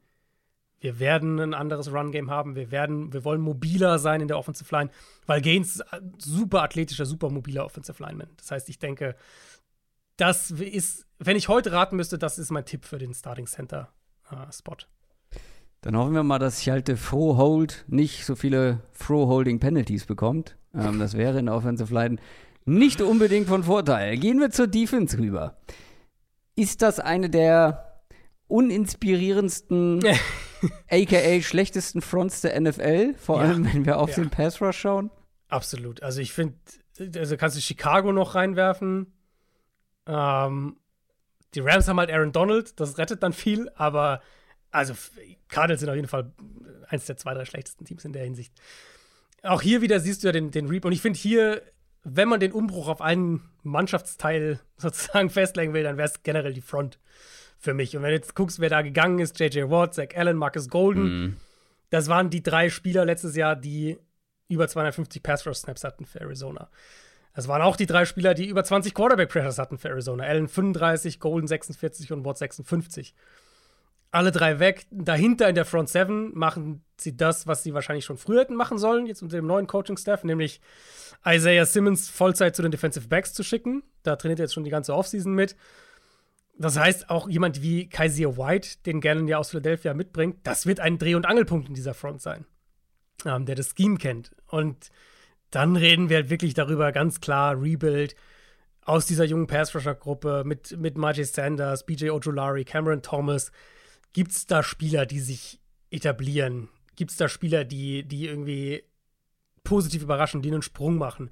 Nächste Frage ist, was machen sie mit Savin Collins? Da ist er einfach der zweite Inside-Linebacker. Sie haben ihm jetzt im Training auch Edge-Snaps gegeben. Also, diese Front Seven ist erstmal noch ziemlich vogelwild, ehrlicherweise. Und ich glaube, da, da sieht man ganz besonders, dass, ein, dass das ein Team im Rebuild ist. Ja. Da kann man. Also ich freue mich auf BJ Ojulari. Ich glaube, dass er. Also ich mochte den ja sehr. Mhm. Ähm, Bruder von Aziz Ojulari. Ähm, mit viel Speed. Undersized Edge Rusher. Ähm, hatte ich relativ hoch vorm Draft. Ich könnte mir vorstellen, halt, dass er dann auch viel ins kalte Wasser geworfen wird. Und auf den freue ich mich, aber ansonsten ah, muss Ja, man, also muss ich man ja da so schon viel Fantasie haben, um sich da auf viel zu freuen. Absolut. Ich bin ja so ein bisschen äh, bei Cameron Thomas gespannt, weil der letztes Jahr in, in kleinerer Sample Size sehr gute Zahlen hatte. Aber das Ding ist ja auch, wir reden dann viel über die Edge-Positionen. Und da haben sie zumindest ein paar junge Spieler, wo man sagt, ja, vielleicht macht einer von denen einen Schritt. Die Interior Defensive Line, da haben sie ja fast nichts. Also ich sehe halt auch da die Gefahr, dass dann Teams einfach zum Beispiel über sie drüber laufen. Ja. Ähm, es wäre ja auch nichts Neues bei den Cardinals, oder? Das stimmt, ja. Mit der Run-Defense. Aber schauen wir mal auf den Part dahinter. Da gibt es immerhin noch so ein, zwei ja, Säulen. Nenne ich sie mal Säulen. In dieser Defense sind sie auf jeden Fall Säulen. Also mit Buda Baker, einer der besten Safeties der NFL, ähm, der da die Hauptsäule wahrscheinlich ist. Isaiah Simmons könnte das vielleicht auch sein. Weiß man vielleicht noch nicht so richtig. Aber abgesehen von den beiden auch eine ganz schöne No-Name-Party. Das soll jetzt überhaupt nicht despektierlich gemeint sein, aber äh, es sind schon viele, die eine gewisse Unerfahrung mitbringen dabei. Also Outside Corner vor allem, finde ich. ich, ich also das Safety-Duo mit Baker und Thompson, das finde ich eigentlich sogar Ja, Jalen. Thompson stimmt, ja. Hm. Ähm, genau, Baker hat ja, will zwar immer noch einen neuen Vertrag, aber er hat auch schon gesagt, dass er nicht in Holdout gehen wird. Ähm, und Simmons, wie gesagt, jetzt fix in dieser Gruppe mit dabei. Er hat ja letztes Jahr schon primär im Slot gespielt. Also das war seine, die Position, die er am meisten gespielt hat vergangene Saison. Das heißt, die drei können wir relativ klar eintragen. Buda Baker, Jalen Thompson und dann im Slot eben Simmons. Outside Corner, ich meine, es wird wahrscheinlich erstmal auf Marco Wilson und Antonio Hamilton hinauslaufen, nachdem jetzt Byron Murphy weg ist. das ist halt, also Hamilton bestenfalls ein solider Corner, bestenfalls. Und Wilson sehr athletisch, sehr up and down bisher. Und dann, ja, also ich, ich hoffe, dass wir Garrett Williams sehen dieses Jahr im Laufe der Saison, der Drittrunden-Rookie. Mhm. Auch, kommt er auch vom Kreuzbandriss zurück. Mal gucken, wann der, wann der eine Option ist. Also, das Problem ist halt so ein bisschen, eigentlich guckst du da drauf und sagst, ja, die müssen ihre, ihre Cornerbacks so ein bisschen beschützen. Aber sie müssen ja eigentlich, müssen sie ja auch ihre Front so ein bisschen beschützen. Das heißt, äh, was machst du damit? Und da, da ich glaube, da sieht man schon auch recht klar, ähm, dass das ein Kader ist, der, der mindestens noch zwei Jahre weg ist. Ja, das könnte auf jeden Fall punktreiche Spiele geben gegen die Cardinals, vielleicht eine der schwächsten, ja, ich, wenn nicht die schwächste Defense der Liga. Ich denke, halt, sie werden defensiv vergleichsweise passiv sein. Ich meine, letztes Jahr haben sie ja super viel nochmal geblitzt unter Vance Joseph. Ähm, ich denke, dass sie das dieses Jahr ein bisschen passiver gestalten werden. Das Problem ist halt nur, wenn du dann eben nicht die Front hast, dann ähm, verlierst du halt die Line of Scrimmage und dann, wie gesagt, hat der Gegner alle Möglichkeiten, um über dich drüber zu laufen, zumindest mal. Oder eben auch der Quarterback viel zu viel Zeit in der Pocket und die Gefahr gibt es auf jeden Fall äh, mit dieser Defense. Jonathan Gannon muss sich auf jeden Fall ganz schön anpassen, glaube ich, weil ja. ja. der kommt halt aus, einem, aus einer absoluten Luxussituation, aus einem, aus einem Paradies für Defensive Coaches und muss jetzt halt mit der Truppe da irgendwas auf die Beine stellen. Die Cardinals sind einer der Favoriten auf einen Top-3-Pick. Ich habe jetzt nicht auf die Quoten geguckt, aber ich würde vermuten, sind auch der Favorit. Der Favorit auf den Top-1-Pick, genau. Mhm. Ähm, ja, und das nicht zu Unrecht. Tough ja. times ahead für. Cardinals-Fans. Beziehungsweise, ja, tough wahrscheinlich schon, aber du hast es ja gesagt, ich glaube, jemand, der was anderes als ein Übergangsjahr hier erwartet, ähm, weiß ich nicht, ob, ob der da irgendwie falsch unterwegs ist. Ich hoffe, die meisten tun das. Also ich glaube, das Ceiling sind fünf Siege. Also das, so, das wäre auch schon, also das wäre einer mehr als letztes Jahr. Wo soll der herkommen? Ja, das wäre genau, das wäre, wenn es halt perfekt läuft, Kyler Murray kommt früh zurück und so weiter mhm. und so fort. Ähm, ich tendiere realistisch zu drei. Genau, drei, wollte ich gerade sagen. Realistisch habe ich sie auch bei drei. Ja, weil Kyler Murray war ja letztes Jahr da und der Roster war besser. Und Kyler Murray war nicht in der Lage, da irgendwie noch mehr rauszuholen, mhm. alleine im Alleingang. Deswegen kann ich mir ja, das halt also, mit dem schlechteren Roster schon gar nicht vorstellen. Nee, voll. Das ist auch total fair. Ich glaube, was halt gerade auch diese, mit dieser Kyler Murray-Thematik, ähm, was man aus, aus Cardinals Sicht, glaube ich, hofft, ist, dass eine Offense installiert wird, die halt dem Quarterback mehr hilft. Und mein Eindruck war halt schon viel mm, mit Kingsbury, ja, das dass halt ja. Murray musste halt quasi alles machen. So. Also schaut euch die, die, die Cardinals-Spieler der letzten Saison an, so die ersten, erste Saisonhälfte oder sowas. Mm, nee. Es war halt, es war halt oft, Murray macht was alleine. Also dieses verrückte Raiders-Spiel werden ja sicher noch manche im Kopf haben, wo sie es dann in Overtime noch gewonnen haben. Ähm, oder auch das Panthers-Spiel. Es war halt oft, Murray macht irgendwas, kreiert selber was oder es wird halt nichts passieren, offensiv. Und die, die Hoffnung wäre jetzt natürlich, wenn jetzt so, so eine, eine Offense, wo auch gerade so Run- und Pass-Game besser zusammen funktionieren, ähm, nicht mehr alles so sehr, wir sind empty und der Quarterback muss liefern und, und so weiter, sondern dass alles ein bisschen mehr, äh, ja, dem Quarterback auch Hilfestellung gibt, dass du dann vielleicht auch eine bessere Version von Kyler Murray kriegst. Aber das Problem ist natürlich eben die Zeit. Weil, wenn er jetzt sagen, keine Ahnung, in Woche 6 zurückkommt und es halt dieses Jahr nicht so ganz zeigen kann und sie picken an eins, dann haben wir halt genau diese, diese Diskussion. Sollten sie nicht lieber Caleb Williams draften oder wen auch immer dann? Ja, äh, bevor ihr jetzt euren Game Pass öffnet, macht das nur, wenn ihr richtig doll Langeweile habt. Also das Raiders-Spiel war wirklich sehr unterhaltsam. Naja. Ähm, schaut euch vielleicht auch nicht unbedingt so viele Spiele von den Los Angeles Rams an. Denn die haben am Ende auch nur fünf Spiele gewonnen und zwölf verloren, waren damit Platz drei in der NFC West. Und äh, das war mal ein Super Bowl Hangover ähm, vom Allerfeinsten. War ein richtiger Absturz. Ähm, jetzt, wir haben schon mehrfach über die Rams gesprochen. Relativ verwirrende Offseason hingelegt.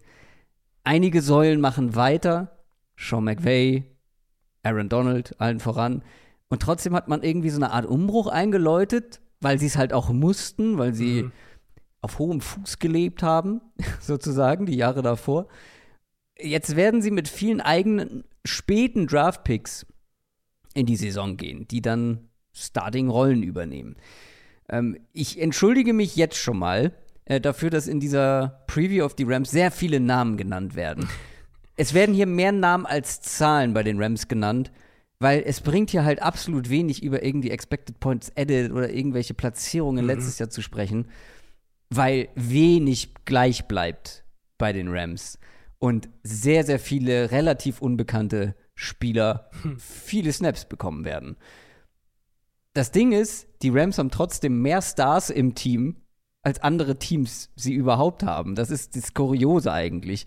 Mit, keine Ahnung, Matt Stafford, Aaron Donald, Cooper Cup natürlich. Und jetzt haben sie aber im Summe halt irgendwie einen unterdurchschnittlichen Roster auf dem Papier mit einzelnen Stars bestückt. Mhm. Gehen wir das mal der Reihe nach durch. Größtes Problem letztes Jahr kann man, glaube ich, sagen, war die Offensive Line essentiell, nicht nur für Stafford, sondern natürlich auch für McVay und seine Art, Football zu spielen. Sein Run-Game, das extrem darunter gelitten hat. Das Kuriose hier war, ich habe nochmal nachgezählt. Ähm, beziehungsweise, ich habe natürlich nicht nachgezählt, aber ich habe mir Zahlen angeschaut. Kein Lineman außer Rob Havenstein hat mehr als 720 Snaps gespielt. Mhm. Viele Verletzungen, ja. Nur zum Vergleich, die Eagles hatten fünf Linemen mit mehr als 970 Snaps. Das ist natürlich das andere Extrem. 15 verschiedene Spieler haben O-Line-Snaps bei den Rams gespielt. Ja. Das sind drei komplette O-Lines, die die auf dem Feld hatten im Laufe der Saison.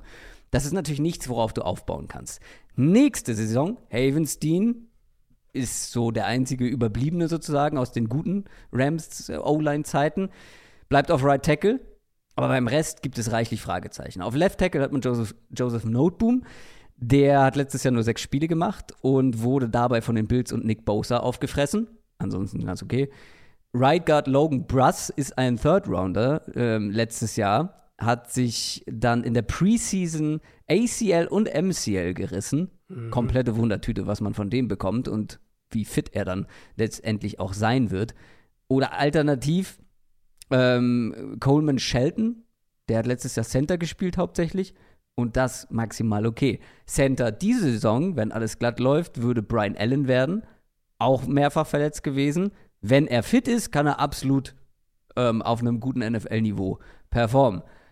Left Guard, Second Round Pick, Rookie ist Steve Avila. Da erwartet man, glaube ich, relativ viel. Trotzdem natürlich als Rookie in der O-Line erstmal auch eine Wundertüte was ist der Best Case für diese Line? Also absoluter Best Case wahrscheinlich irgendwo im Mittelfeld. Ich meine, selbst wenn ja. Steve Avila irgendwie eine Monster-Rookie-Saison hinlegt, viel zu viele Fragezeichen auf den anderen Positionen. Ja, also der absolute Best Case, also der realistische Best Case ist für mich, dass es eine durchschnittliche Line ohne gravierende Schwachstelle ist. Und das ja. wäre ja dann schon, Joe Noteboom kommt zurück nach der Verletzung, ist in Ordnung.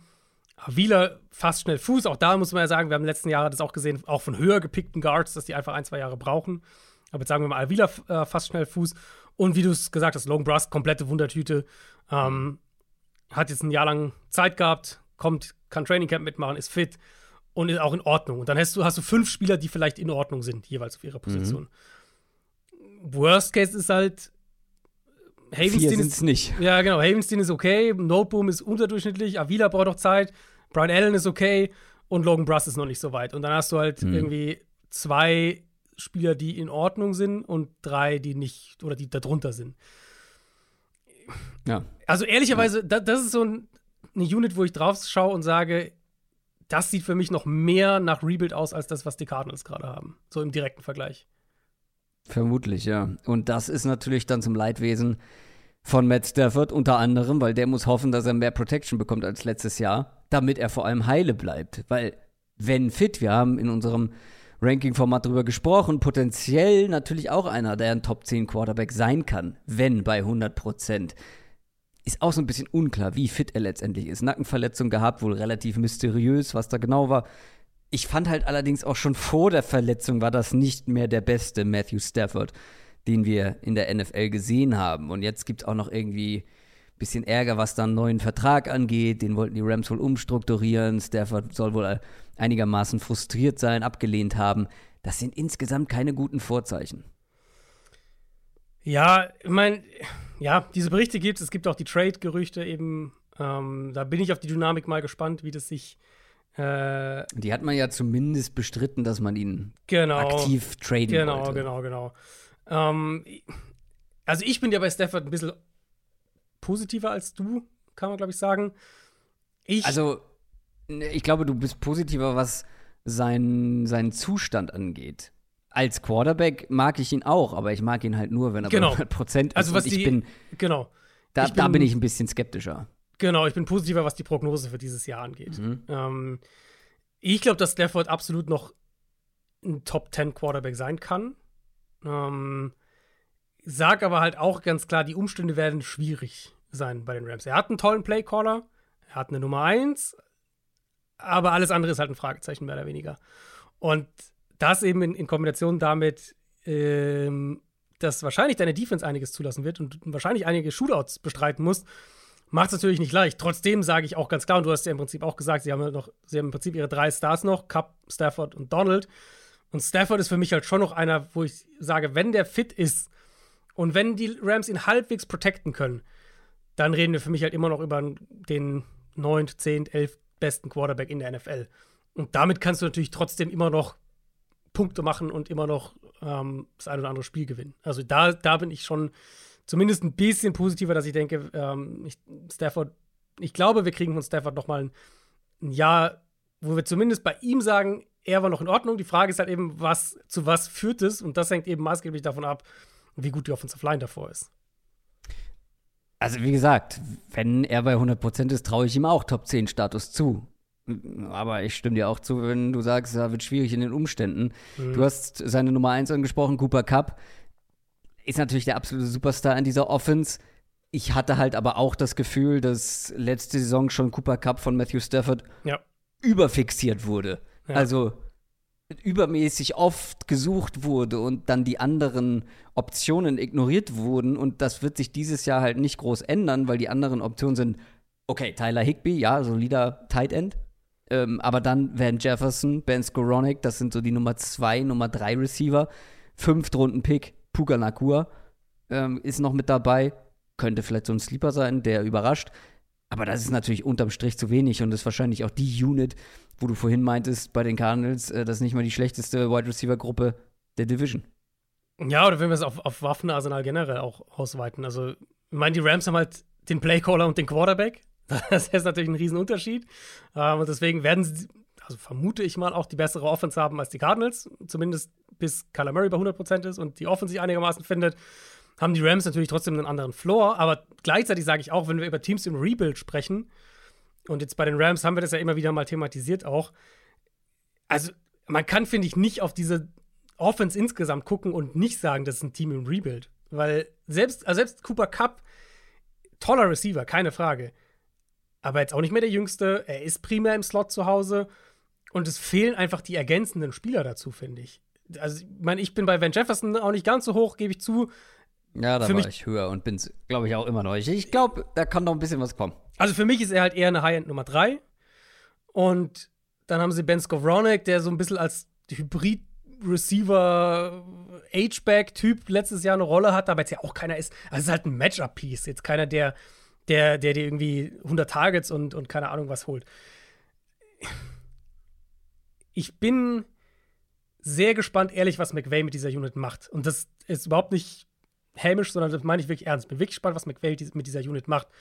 Weil mir fehlt die Fantasie zu sagen, wo, wo die, wo die Impact-Spieler herkommen sollen, neben dem Floor, den Stafford und Cup dir geben. Cam Akers. Der hatte zumindest gegen Ende der Saison noch ein paar richtig gute Spiele. Ja, deswegen haben sie gleich mal Sony Michel zurückgeholt. Ja, gut, sie haben halt sonst niemanden. Ähm, Cam Akers muss halt aber da anknüpfen können. Auch das ist sehr abhängig dann von der Offensive Line.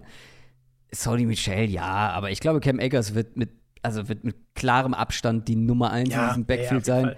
Weil Sony Michel hatte gute Rams-Jahre, ja, okay. Oder ein gutes Rams-Jahr, ne? Mhm. Ähm, Kyron Williams, Fünftrunden-Pick 2022 ist noch mit dabei. Zach Evans haben sie in der sechsten Runde jetzt gedraftet. Die werden nicht alle mit am Ende im Roster sein. Die werden keine vier Runningbacks mitnehmen. Also Cam Akers wird viel Volume sehen, glaube ich.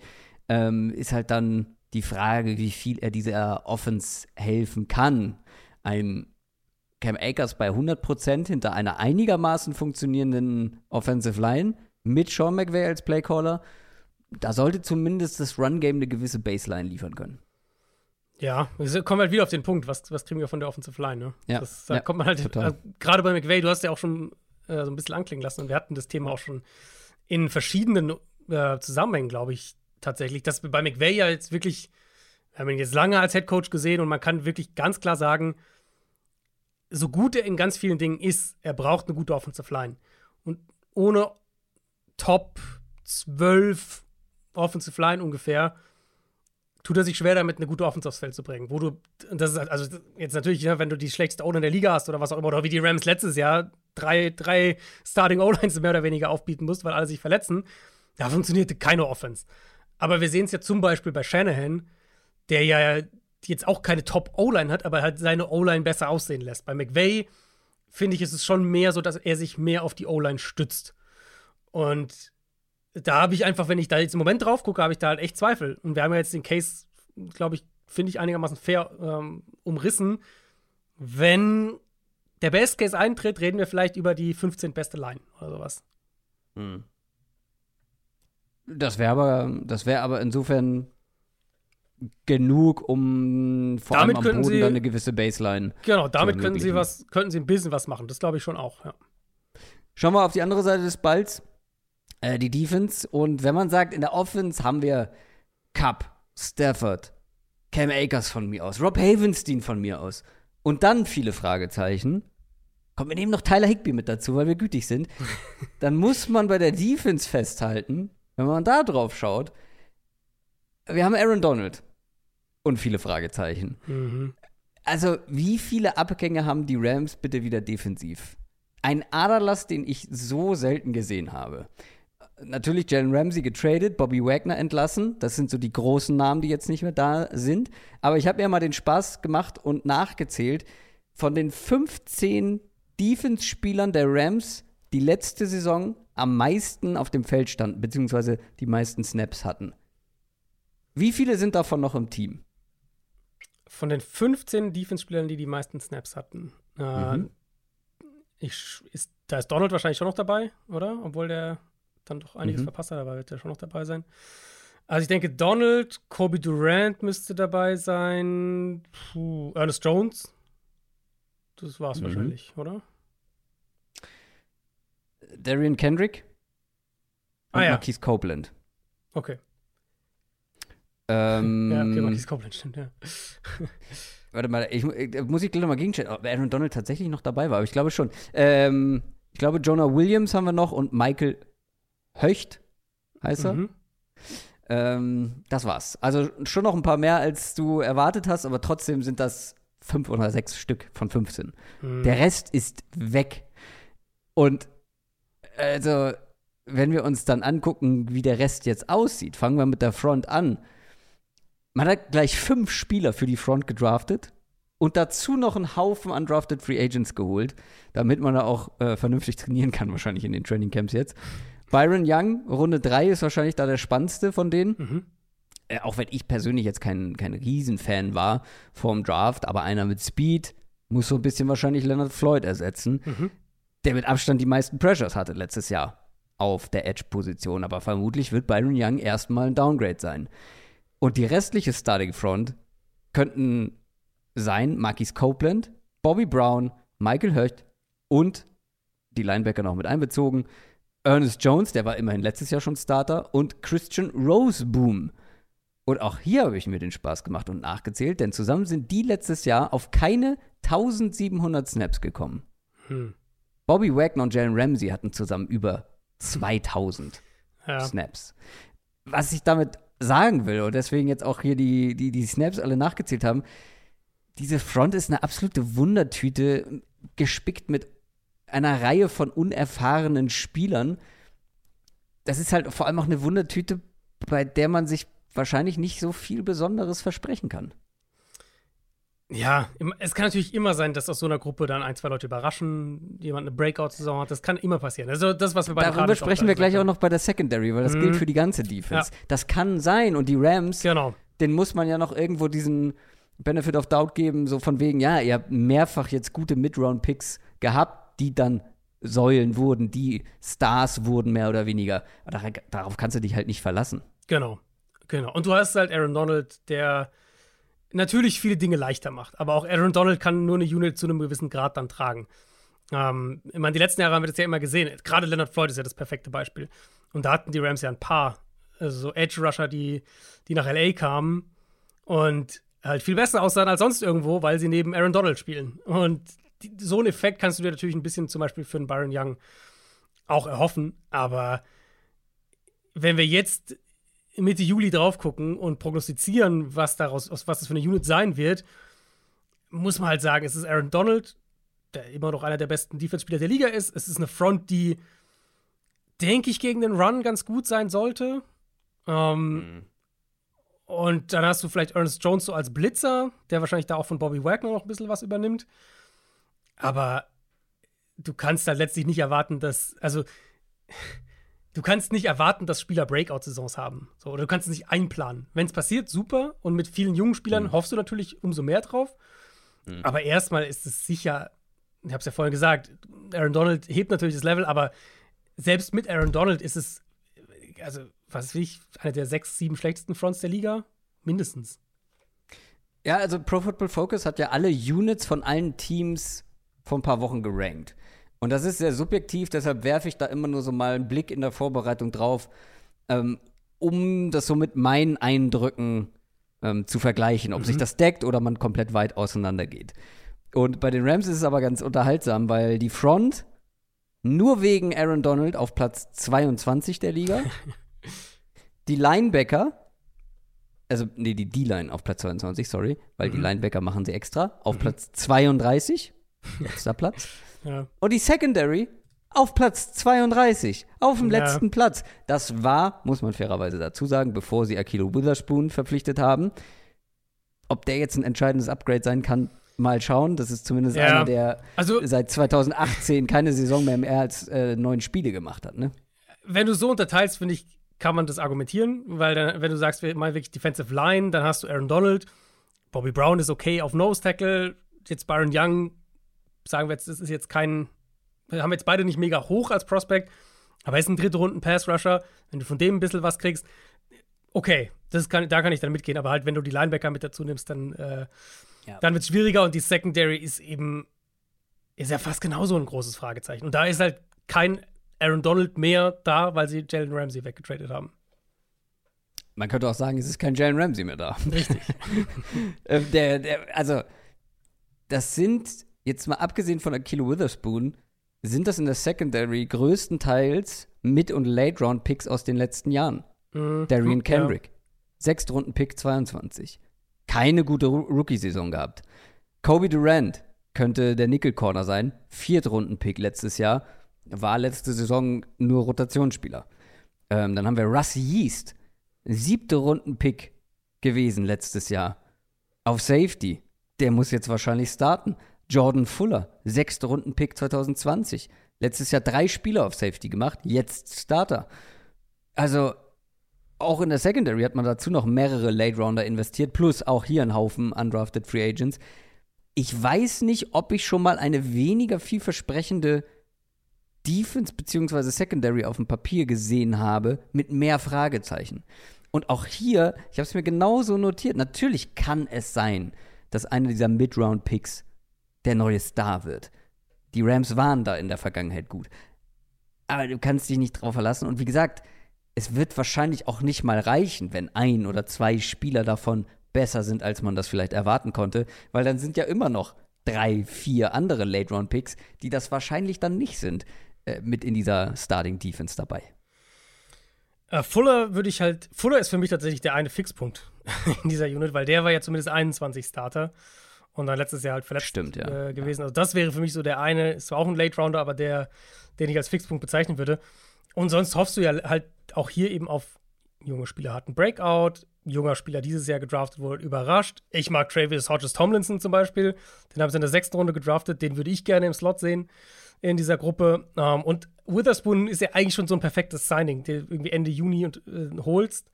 Und halt so ein Journeyman-Veteran, der dir zumindest ein bisschen Baseline gibt, was die Rams halt einfach defensiv nicht wirklich haben. Ähm, hm. Ich finde, der. Wenn er spielt, ja. Genau, wenn er spielt. Der, der, der beschreibt es eigentlich ganz gut. Aber ich habe mir auch mal den Spaß gemacht zu zählen. Hast du zufällig gezählt, wie viele Rookies die Rams in ihrem Kader haben? Aktuell? Ich habe, lustigerweise habe ich einen anderen Fun-Fact mir zusammengezählt. Okay, okay. der aber in eine ähnliche Richtung geht. Okay. Ähm, ich meine, jetzt muss das ist jetzt natürlich pre ähm, Training Camp. Roster Cuts. Genau. Ja. Aber die Rams haben aktuell 36 Rookies in ihrem Kader. Und ja, davon sind. Pass auf. warte doch ganz, sind, sind 14 ja. in der Offense und 19 in der Defense. Und dann halt noch ja. Panther, Kicker und Long Snapper. Ja, ja, das sind vor allem die ganzen undrafted Free Agents, die sie mit dazu geholt haben. Ähm, aber das wirklich Verrückte, also das ist schon crazy, aber das wirklich Verrückte ist, dass die Rams kommende Saison mit acht eigenen Picks aus der vierten bis siebten Runde als Starter auflaufen könnten. Mhm. Da habe ich die ersten drei Runden schon mal komplett ausgeklammert. Da sind auch ein paar mit dabei. Nur die viert bis siebte Runden-Picks. Mhm. Acht Stück könnten Starter sein. Das ist, das ist komplett verrückt. Ich meine, das ist ja ein Stück weit auch ihrer Strategie noch geschuldet. Also die Rams waren ja über Jahre Natürlich, lang. das war abzusehen, aber genau. es ist genau. trotzdem nichts, was ich jetzt, nee, wo ich jetzt ja, sagen würde, ey, guck mal, voll. das ist unsere Strategie. Absolut, absolut. Aber sie waren, also es war ja Teil wirklich der Idee zu sagen, wir traden unsere Top-Picks für etablierte Stars und dafür sammeln wir aber Picks halt an Tag 2, Tag 3 des Drafts, damit wir halt in diesen Regionen deutlich mehr picken als die anderen Teams oder als der Durchschnitt oder was auch immer. Und dann ja, halt zu hoffen, sie dass halt wir dann ihre 34 Leute haben, damit genau. sie überhaupt einen ganzen Roster voll bekommen. Genau, und dann, und dann, ja gut, nee, aber das war ja auch wirklich ihre ergänzende Strategie in den, wo sie um Titel gespielt haben. Also selbst in den Jahren, wo sie dann, wo sie Super Bowl gewonnen haben und sowas, hatten sie das ja auch, diese ganzen Dritt-, Viert-, Fünft-Runden-Picks, die dann ähm, ja, gespielt haben. Aber da war der große Unterschied, dass du eigentlich einen richtig guten Roster hatte. Genau. Du hattest einen Haufen Stars und genau. dazwischen diese ganzen Late Rounder. Ja. Und da hat es dann wiederum gereicht, wenn ein oder zwei gute NFL-Spieler geworden sind. Mhm. Und das reicht halt jetzt nicht mehr. Ja, genau. Und da, das ist halt einfach der Punkt im Rebuild, an dem sie stehen. Und das ist natürlich die, ja, das ist halt die, die, dieser Spagat irgendwie. Auf der einen Seite wollen sie kompetitiv sein, vielleicht ja auch ein bisschen durch, sie wollen den Markt in LA nicht irgendwie komplett verlieren, sie wollen ein kompetitives Team haben, aber von der, an de, der Punkt, an dem der Kader in seiner Entwicklungskurve steht, schreit halt eigentlich Rebuild. Und na, ich bin mal gespannt. Also, wenn die halt irgendwie, keine Ahnung, 3 und 2 in die Saison starten, ist natürlich auch ein anderer Vibe irgendwie da. Aber wenn die 1 und 6 starten, dann, dann sehe ich da auch noch Trade-Deadline-mäßig was passieren. Das kann ich mir auch gut vorstellen, weil was will ein Aaron Donald zum jetzigen Zeitpunkt seiner Karriere in einem, in einem Rebuild-Team? Ja, ja. Äh, ja, aber was machen wir denn daraus? Wie viele Siege holen sie denn? Also ich glaube, der Floor mit McVay, Cup, Stafford, Donald sind immer noch fünf Spiele. Also ich glaube, ich glaube, dass die fünf Spiele gewinnen. Die haben letztes Jahr fünf geholt und hatten deutlich bessere Spieler. Ja, aber die ja nicht eben. also Stafford hat ja gefehlt, Cup hat lange gefehlt, Donald hat gefehlt. Das ist fair. Also der Floor sind für mich vier. Nach oben ist mit McVay und den paar Stars doch ein bisschen mehr möglich. Realistisch bin ich so bei sechs. Ich bin bei fünf bis sechs. Also in der, mhm. in der Range habe ich sie. Ja. So, wir haben jetzt schon äh, fast, zwei, äh, fast anderthalb Stunden gequatscht und sind jetzt erst beim Zweitplatzierten der NFC West angekommen. Den Seattle Seahawks. 9 und 8 waren sie nach Ende der Regular Season eine der größten positiven Überraschungen der letzten Saison. Von uns noch vor der Saison als Top-3-Pick-Kandidat gehandelt. Am Ende hm. haben sie Playoffs gespielt. Vor allem dank der Leistungsexplosion von Geno Smith, wo wir hier vor einem Jahr saßen und darüber gegrübelt haben, ähm, ob er oder, guck mal, jetzt habe ich den Namen sogar schon Drew vergessen. Lock. Drew Lock, natürlich. Wie ja. könnte ich den vergessen? Ob Geno Smith oder Drew Lock Starting Quarterback werden. Die Frage natürlich ist, kann Gino an seine Vorsaison anknüpfen? Weil der Verlauf der Saison hat ja jetzt nicht unbedingt dafür gesprochen, weil mhm. er hat mhm. stark angefangen und dann wurde er schon wieder so ein bisschen geerdet. Ja, ich finde, wir hatten in unserer Quarterback-Ranking-Show eine ganz gute und ich fand auch faire ähm, Gino Smith-Konversation. Also wenn ihr da, wenn ihr die noch nicht gehört habt, dann auch gerne da nochmal reinhören. Und, und mein Eindruck dann im Nachgang auch, wir natürlich auch Feedback bekommen, Kommentare und so weiter. Mein Eindruck war ja fast, dass, dass wir höher sind als der Konsens bei Geno Smith. Und ich glaube, ähm, ein Stück weit ist Skepsis absolut okay und auch angebracht. Nicht nur, weil er jetzt seinen Breakout in seiner zehnten NFL-Saison hatte, was natürlich ungewöhnlich ist, sondern auch aufgrund der Art und Weise, wie zumindest einige seiner Stats zu, zustande kamen. Eben das hohe Maß an Downfield-Passing-Effizienz, relatives Turnover-Glück, wodurch seine, seine riskante Spielweise vergleichsweise selten bestraft wurde. Und diese Sachen, das habe ich in der Ranking-Show ja auch schon gesagt, diese Sachen können sich dann auch einfach mal wieder umkehren oder zumindest relativieren. Und dann ist die Wahrnehmung ja schon ganz anders. Wenn er statt 15 eben nur 9 oder 10 Deep Passing Touchdowns wirft und statt 11 Interceptions vielleicht 15, was ich jetzt nicht mir irgendwie so ausdenke, sondern was ja die tiefergehenden Stats zu seiner vergangenen Saison als, als Prognose schon hergeben würden, dann, dann ändert sich ja auch einfach die Wahrnehmung. Und gleichzeitig sage ich aber auch ganz deutlich, dann reden wir über einen möglichen Drop, vielleicht wieder mehr von dieser Fringe Top 10, 12, 11 Range, mehr so in den Bereich 16, 17, 18 unter Quarterbacks. Weil was ich nicht denke, ist, dass Gino jetzt nach einem Jahr wieder komplett einbricht und das einfach nur ein Strohfeuer war, fertig und jetzt ist er wieder Bottom 5, Bottom 7 Quarterback. Und ich glaube, das ist eine ganz gute Basis, die man nutzen kann, um von da aus die Seahawks Offense für die kommende Saison zu prognostizieren.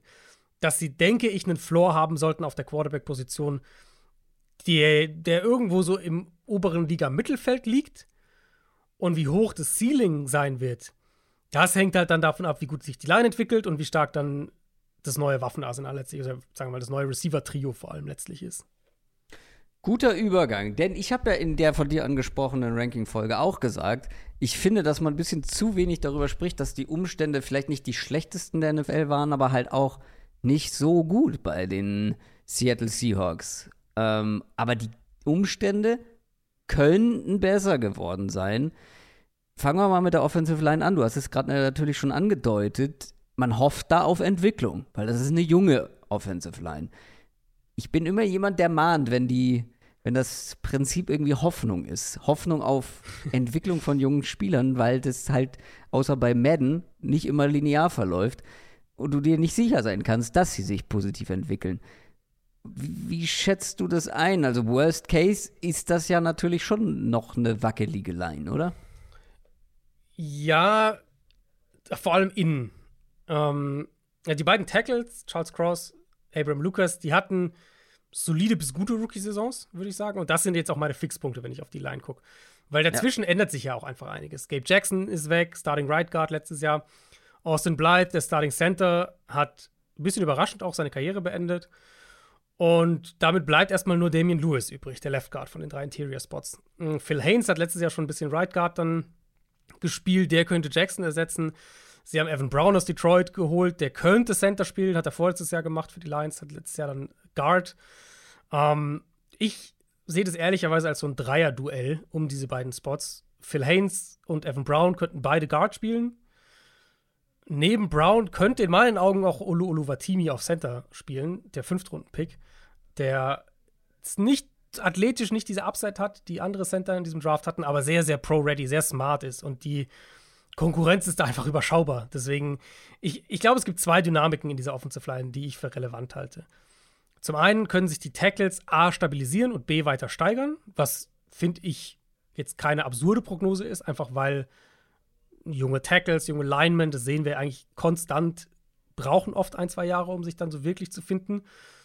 Das ist der eine Punkt. Und dann der andere eben, finden sie eine Kombination in der Interior Line, die funktioniert. Und das ist kritisch, weil ich habe mal geschaut, letztes Jahr, die letzten sechs Regular Season Spiele, stand Geno Smith, Smith bei, bei sechs Spielen viermal bei 34 Prozent oder mehr seiner Dropbacks unter Druck. Und die anderen beiden waren auch über 30 Prozent. Das ist natürlich nicht gut. Ähm, und ich bin einigermaßen optimistisch, weil ich bei den Tackles denke, dass sie mindestens ihr Vorjahreslevel wiederholen, tendenziell eher ein bisschen besser sein werden. Die Interior Line ist halt noch ein ziemliches Fragezeichen und ich glaube, da wird sich einiges im, im Camp dann auch ähm, sortieren.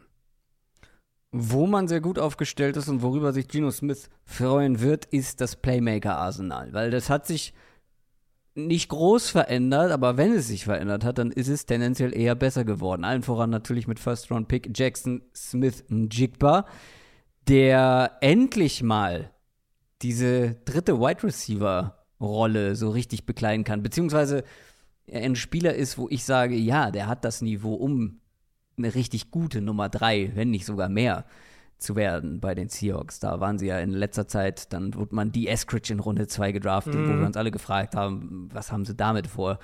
Ähm, und auch die anderen Positionen noch mit einbezogen. Also die Cam Metcalf und Tyler Lockett sind natürlich nach wie vor da, aber nur Fan, Tight End, Kenneth Walker, dazu noch Zach Charbonnet, über den Pick kann man sprechen, aber er wird ja erstmal das Playmaker-Arsenal verbessern wahrscheinlich, ähm, auch wenn man Rashad Penny verloren hat. Das sieht schon sehr gut aus, unterm Strich.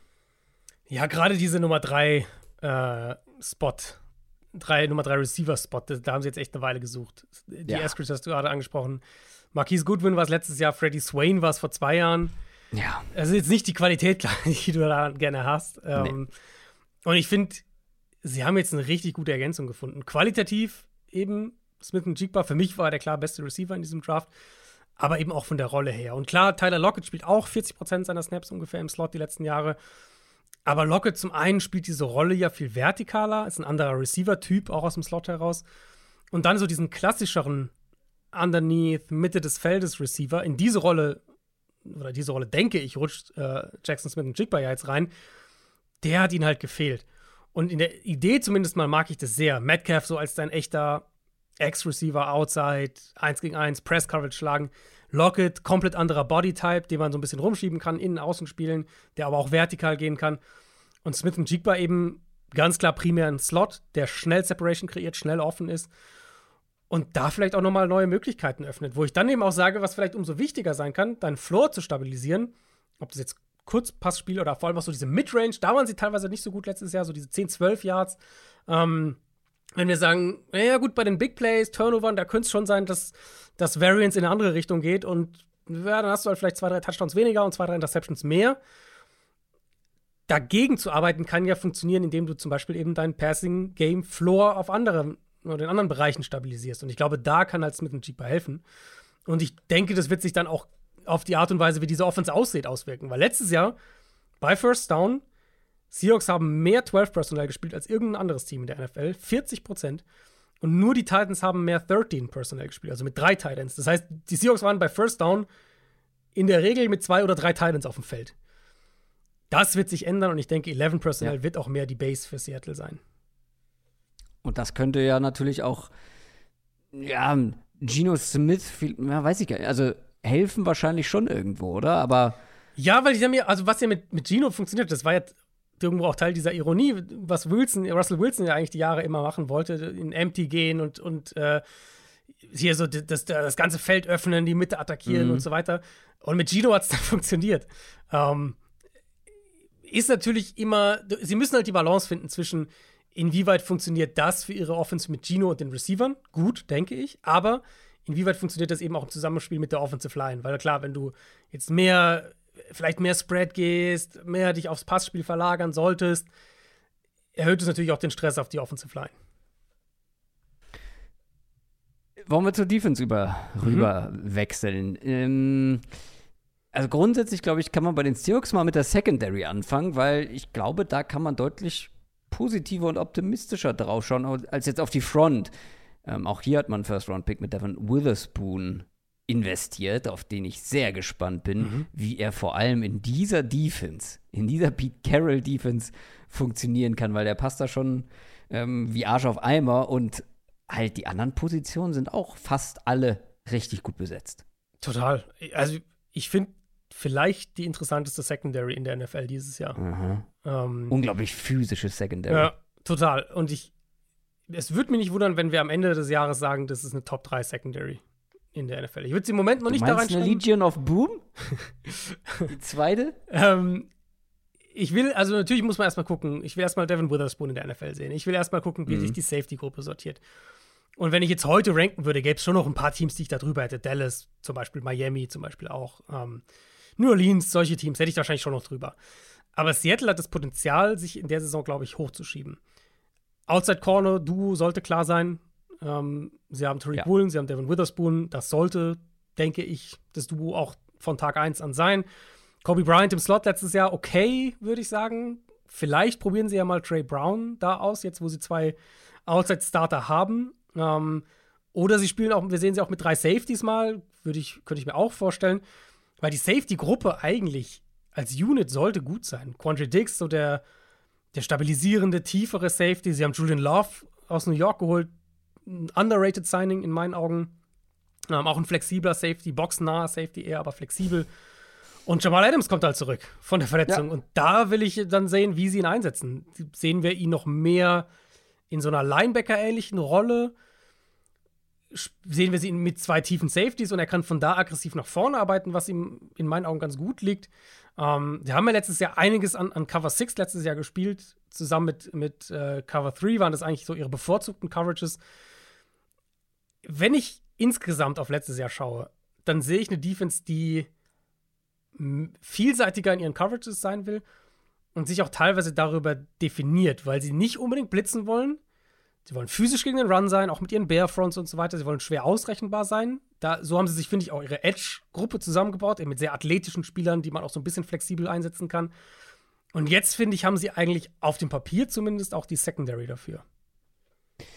Ja, du hast ja gerade schon so die Edge-Gruppe slash Pass Rush angesprochen. Mach doch mit denen direkt weiter, weil da, finde ich, gibt es schon noch so ein paar Fragezeichen insgesamt. Ja, auf jeden Fall. Pressure Rate letztes Jahr Mittelfeld. Oh, wir haben letzte Woche über die Texans und Titans gesprochen. So in der Range war Seattle auch ungefähr. Ich habe jetzt gerade gesagt, es ist keine Defense, die viel blitzt. Das heißt, es muss auch ein bisschen aus anderer Richtung kommen. Und sie haben ja investiert. Also, sie haben Draymond Jones geholt. Das war ihre große Free Agency-Verpflichtung. Mhm. Für mich in erster Linie ein Interior Pass Rusher. Das ist in meinen Augen seine Kernkompetenz. Sie haben Jaron Reed zurückgeholt, so einer, den du einfach auch Snaps fressen lassen kannst, der, der Rundowns spielt. Dann noch in der zweiten Runde Derek Hall gedraftet. Und jetzt haben sie eben äh, mit, mit Hall, Uchenna Nwosu, der klar bester Pass-Rusher war letztes Jahr, ähm, Daryl Taylor und Boye Maffei, haben sie ja vier junge mhm. Spieler, sehr viel Athletik auf diesen Edge-Positionen. Und dann ist natürlich die Frage, was, wie, also dann, das wird sich halt so ein bisschen aussortieren und das wird sicher auch eine Rotation sein, ähm, ein Stück weit. Aber man sieht halt schon, dass sie einen, klaren Typ im Kopf haben, wenn man sich jetzt anschaut, wie sie diese Edge-Gruppe zusammengestellt haben. Plus natürlich, wenn wir über die Front sprechen und ehrlicherweise auch, wenn wir über den Pass Rush sprechen, Bobby Wagner kommt zurück und und ehrlicherweise, wenn wir über physische Front sprechen, weil also ja. Bobby Wagner jetzt mal ein bisschen ausgeklammert, aber die Leute neben und hinter ihm haben auch ordentlich Athletik. Ja, ja, und also Bobby Wagner ist ja auch interessant dann von der Rolle her. Letztes Jahr zu den Rams gegangen, war dann vor allem so in, in, hat in engerem Space gespielt in der Box, hat viel als Blitzer gespielt. 113 Pass-Rush-Snaps, so viel hatte der noch nie mhm. in einer Saison in seiner NFL-Karriere. Jetzt haben die Seahawks ihn zurückgeholt. Das hat sicher auch mit, mit Leadership-Aspekten zu tun, solchen Sachen, die Seattle auch sehr, sehr hoch einfach hängt. Aber in meinen Augen holst du Bobby Wagner an diesem Punkt seiner Karriere und nach dem, was wir letztes Jahr gesehen haben, zurück um ihn in der Rolle spielen zu lassen, die er letztes Jahr hatte. Und das war halt mehr Downhill, Blitzing, nicht mehr dieser rangy Cover-Linebacker. Ähm, ja, und neben ihm dann Jordan Brooks, der die Athletik mitbringt. Und Devin Bush ist jetzt mit ja. im Team. Das ist auch einer, der für seine Athletik ja. bekannt war. Also, da ist schon eine ganz klare Handschrift erkennbar. Ja, und Brooks eben haben sie ja die 50 Option nicht gezogen. Sprich, für den ist es ein wichtiges Jahr. Mhm. Und Devin Bush halt ein Flyer auf einen ehemaligen First Rounder, der ja eben auch, genau, mehr so die Reichweite hat als jetzt ein Bobby Wagner an dem Punkt seiner Karriere. Genau. Äh, aber wie würdest du die Front dann als Ganzes einschicken, äh, ein, einsortieren, einordnen? Weil ich habe ja nicht zu Unrecht gesagt, ein paar Fragezeichen, weil mhm. da sind zwar einige interessante Spieler dabei, aber wer davon jetzt äh, ja die meisten Snaps bekommt oder halt am besten am Ende aussieht? Hast du da ein Bauchgefühl? Also ein Wosu ist natürlich der Fixpunkt. Da genau, mache ich mir ja. wenig Gedanken. Eher, eher abgesehen von ihm, ja. Genau. Ich meine, ich war Pre-Draft bei Boye Maffe eigentlich recht hoch. Den haben wir jetzt bisher noch, ja, noch nicht viel. beide gerne. Genau, noch nicht viel gesehen. Vielleicht sehen wir den jetzt in seinem zweiten Jahr mehr. Ähm, bei Derek Hall bin ich irgendwie, das war jetzt nicht so mein, nicht so mein, mein Flavor irgendwie von Pass-Rushern. Ich, nee. ich glaube, es wird wirklich eine Rotation sein, sage ich ehrlich. Und ich meine, wir haben jetzt bei den Cardinals und den Rams gesagt, naja, du kannst keinen, du kannst einen Breakout nicht einplanen. Und das gilt natürlich auch für die Seahawks, aber gleichzeitig, wenn du halt drei Zweitrunden-Picks auf diesen Positionen hast, ist die Hoffnung und die, die Chance natürlich ein bisschen höher, dass, ja. dass sich da was ja. durchsetzt irgendwie. Und ich denke, so wird Vier- bis siebten Picks, ja. Genau. Und ich denke, so wird sich auch dann. Ich glaube, das wird wirklich eine Rotation einfach sein, wo Wosu die klare Eins ist und die anderen drei sich um den zweiten Platz streiten und natürlich ein Wosu auch als mal rausrotiert. Ich bin sehr gespannt auf die Seahawks nächstes Jahr, weil ja, sie haben uns komplett überrascht und geschockt letztes Jahr. Heißt ja aber nicht automatisch, dass man sich dann noch automatisch auch dieses Jahr wieder weiterentwickelt. Ich finde halt schon, sie haben sich in manchen Bereichen verstärkt. In manchen Bereichen muss man aber auch auf Entwicklung hoffen. In manchen Bereichen finde ich sie dann aber doch noch leicht durchschnittlich, wenn, oder leicht überdurchschnittlich, durchschnittlich besetzt. Will sagen, neun, zehn Siege, Mhm. wieder so in der Range? Ich glaube, dass sie sich schon als Team weiterentwickeln, weil ich finde, als Team haben sie sich schon. Also ist die Tendenz positiv, wenn du jetzt sagst. Ja, ja, absolut. Also ich finde auch, dass man sich so. eher verstärkt hat. Genau, unterm Strich, genau, würde ich auch sagen. Unterm Strich haben sie sich eher verstärkt, selbst wenn man jetzt bei Gino vielleicht ein bisschen Regression einplant. Ich habe sie bei 10 Siegen. Ich glaube, die Seahawks werden wieder ein Playoff-Team sein. Ich habe sie auch bei 10 Siege und gleichzeitig sagt mir mein Bauchgefühl, mehr als 10 wären für mich dann doch wieder eine Überraschung. Schon ein bisschen. Und da, auch da hängt es dann wahrscheinlich wieder viel an den beiden Lines letztlich. Also, Ja. Also bei Pass Rush zum Beispiel, da muss, da muss irgendjemand eine richtig gute Saison erwischen. mh. Ich Also glaube nicht, dass sie es, wenn sie so alle mal hier Ja. ein bisschen da Ja. und, und Chenna und Wuse so als die Nummer 1, ich glaube, das reicht nicht. Ich glaube, da braucht einer eine Von richtig Edge- starke Saison. Von den Edge meinst du jetzt? Weil genau, von den Edge, ja. an sich das Duo Nwosu, Draymond Jones, glaube ich, kannst du schon was damit, also das kann schon dein, dein, so ein bisschen dein, deine Basis sein. Aber genau, und so ein zweiter Edge, der Die halt, Secondary wird halt super spannend. genau, ja, Secondary soll stark sein, Ja, Receiver sollte gut sein. Ja. Als Unit sehe ich die Front trotzdem stärker als letztes Jahr, wenn wir es jetzt einfach Jahr zu Jahr vergleichen. Hm, Ich glaube, also ich glaube nicht, dass sie schlechter sein werden. Und in der NFC denke ich, zehn Siege sind Playoffs. Also, dass sie schlechter werden, würde mich dann wiederum negativ überraschen. Das glaube ich auch. Also Mhm. weniger als neun Siege wäre das dann, ja. Ich habe sie auch eher bei zehn. Und damit sind wir beim besten Team dieser Division. Zumindest letztes Jahr war das der Fall. Und die Wahrscheinlichkeit ist gar nicht so gering, dass das sich wiederholen könnte. Die San Francisco 49ers 13 und 4 in der Regular Season gewesen, haben die Division dominiert, haben es wieder mal ins Conference Championship Game geschafft. Das Einzige, was den 49ers häufig im Weg steht, sind Verletzungen. Und das war dann letztendlich ähm, auch letztes Jahr wieder der Fall, weil irgendwie sie haben mal wieder nicht mit den Quarterbacks gespielt, mit denen man vor der Saison geplant hat. Das war dann letztendlich unterm Strich ein Glücksfall, weil Stichwort Brock Purdy und sein kleines NFL-Märchen, aber auch der hat sich dann verletzt. Sprechen wir gleich nochmal drüber. Ähm, ich finde es halt trotzdem krass, wenn man das jetzt nochmal so schwarz auf weiß sieht. Die hatten mit Trey Lance, Garoppolo und Brock Purdy, mit diesen drei Quarterbacks, unterm Strich die viertbeste Offense nach EPA per Play. Hm. Kai Shannon ist so ein Hexer, das gibt es gar nicht. Also, weißt du, andere Teams, wenn denen der erste Quarterback wegbricht, ist vorbei. Wenn denen der zweite wegbricht, ist alles vorbei. Und die spielen einfach mit dem dritten und kommen ins Conference Championship Game. Das ist so absurd. Die Frage ist, hext er weiter? Es spricht tatsächlich ja nicht viel dagegen. Äh, Die Frage ist nur, mit wem kann er hexen? Hm. Brock Purdy, ich habe es gerade gesagt, hat sich im Conference Championship Game verletzt. Ellbogenverletzung sieht wohl ganz gut aus, soll auf einem guten Weg sein, könnte rechtzeitig für Woche 1 fit werden. Dann hat man ja aber noch einen, noch einen Top-3-Pick, den man da im Roster Mhm. mit sich mitschleppt. Trey Lance, der hatte sich früh in der Saison verletzt. Scheint aber auch wieder fit zu sein. Und dazu hat man sich jetzt noch statt Jimmy Garoppolo Sam Darnold als Absicherung geholt. Erste Frage an dich. Wer spielt, wenn alle fit sind? Ich meine, man kann auch mal kurz erzählen, wir haben eine neue, wir spielen jetzt in einer Dynasty Fantasy Liga zusammen, Stimmt, ja. die ich auf die Beine gestellt habe. Und da gab es einen Trade während des Rookie Drafts. Hm. Ähm, wir haben das getrennt. Wir haben erst ein Startup gemacht ohne Rookies und dann Rookie Draft. Und da gab es einen Trade und du hast mir Trey Lance abgenommen. Also Hm. scheinst du ja an Trey Lance zu glauben, aber ich schieb direkt die zweite Frage hinterher, weil ich hatte dann in der Vorbereitung einen Gedanken, den ich gar nicht so doof finde. Wäre es vielleicht nicht mal wirklich, und ich meine wirklich an der Zeit für eine richtige Multi-Quarterback-Offense? Zwei Quarterbacks, in and out, Gegner- und situationsabhängig, keine klare Nummer eins. Du Ja. hast den agilen, athletisch talentierten Trey Lance, dann gepaart mit einem präzisen Pocket- Pocket-Passer wie Brock Purdy. Weil wenn ich es jemandem zutraue, das wirklich effektiv auf die Beine stellen zu können, dann ist es Kyle Shanahan. Aber Shannon hat auch schon darüber geredet früher, dass es, dass es schwierig findet, eine Offense so richtig zu installieren und, und so richtig auch das ganze Feintuning zu machen, wenn er zwei so komplett unterschiedliche Quarterback-Typen da einplanen muss. Also was ich mir vorstellen Schwierig, kann, schwierig. Kyle Shanahan.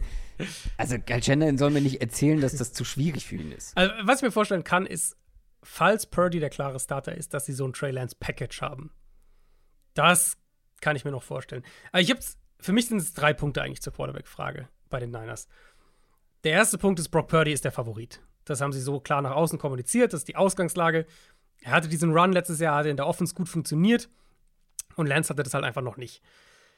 Zweiter Punkt ist aber, ich halte das Investments, was sie in Lance, also, oder was sie für Lance ausgegeben haben, halte ich für groß genug und das Talent auch für groß genug, dass ich mir absolut vorstellen kann, dass er Purdy überholt. Ob das dann jetzt im Camp vielleicht noch nicht unbedingt, aber dass wir eine Situation bekommen, in der Purdy die Saison beginnt und nach fünf Spielen übernimmt dann doch Lance, weil Purdy dann doch struggelt und, und äh, Shannon was anderes ausprobieren will. Und dann natürlich die dritte Frage, wie fit sind die beiden? Und da, das sind halt ernsthafte Verletzungen, Lance mit dem Knöchelbruch, sollte eigentlich von der Timeline her kein Problem sein. Und Purdy eben mit dieser Ellbogengeschichte. Wann ist der wieder bei 100 Prozent? Gibt das Lance den Spielraum vielleicht, um dieses Rennen wieder komplett offen zu gestalten? Da stehe ich so ein bisschen im Moment. Ich denke, dass man Purdy als Favorit sehen muss, bis auf weiteres. Und wenn du mich heute fragst, würde ich ihn auch als Week One Starter einplanen.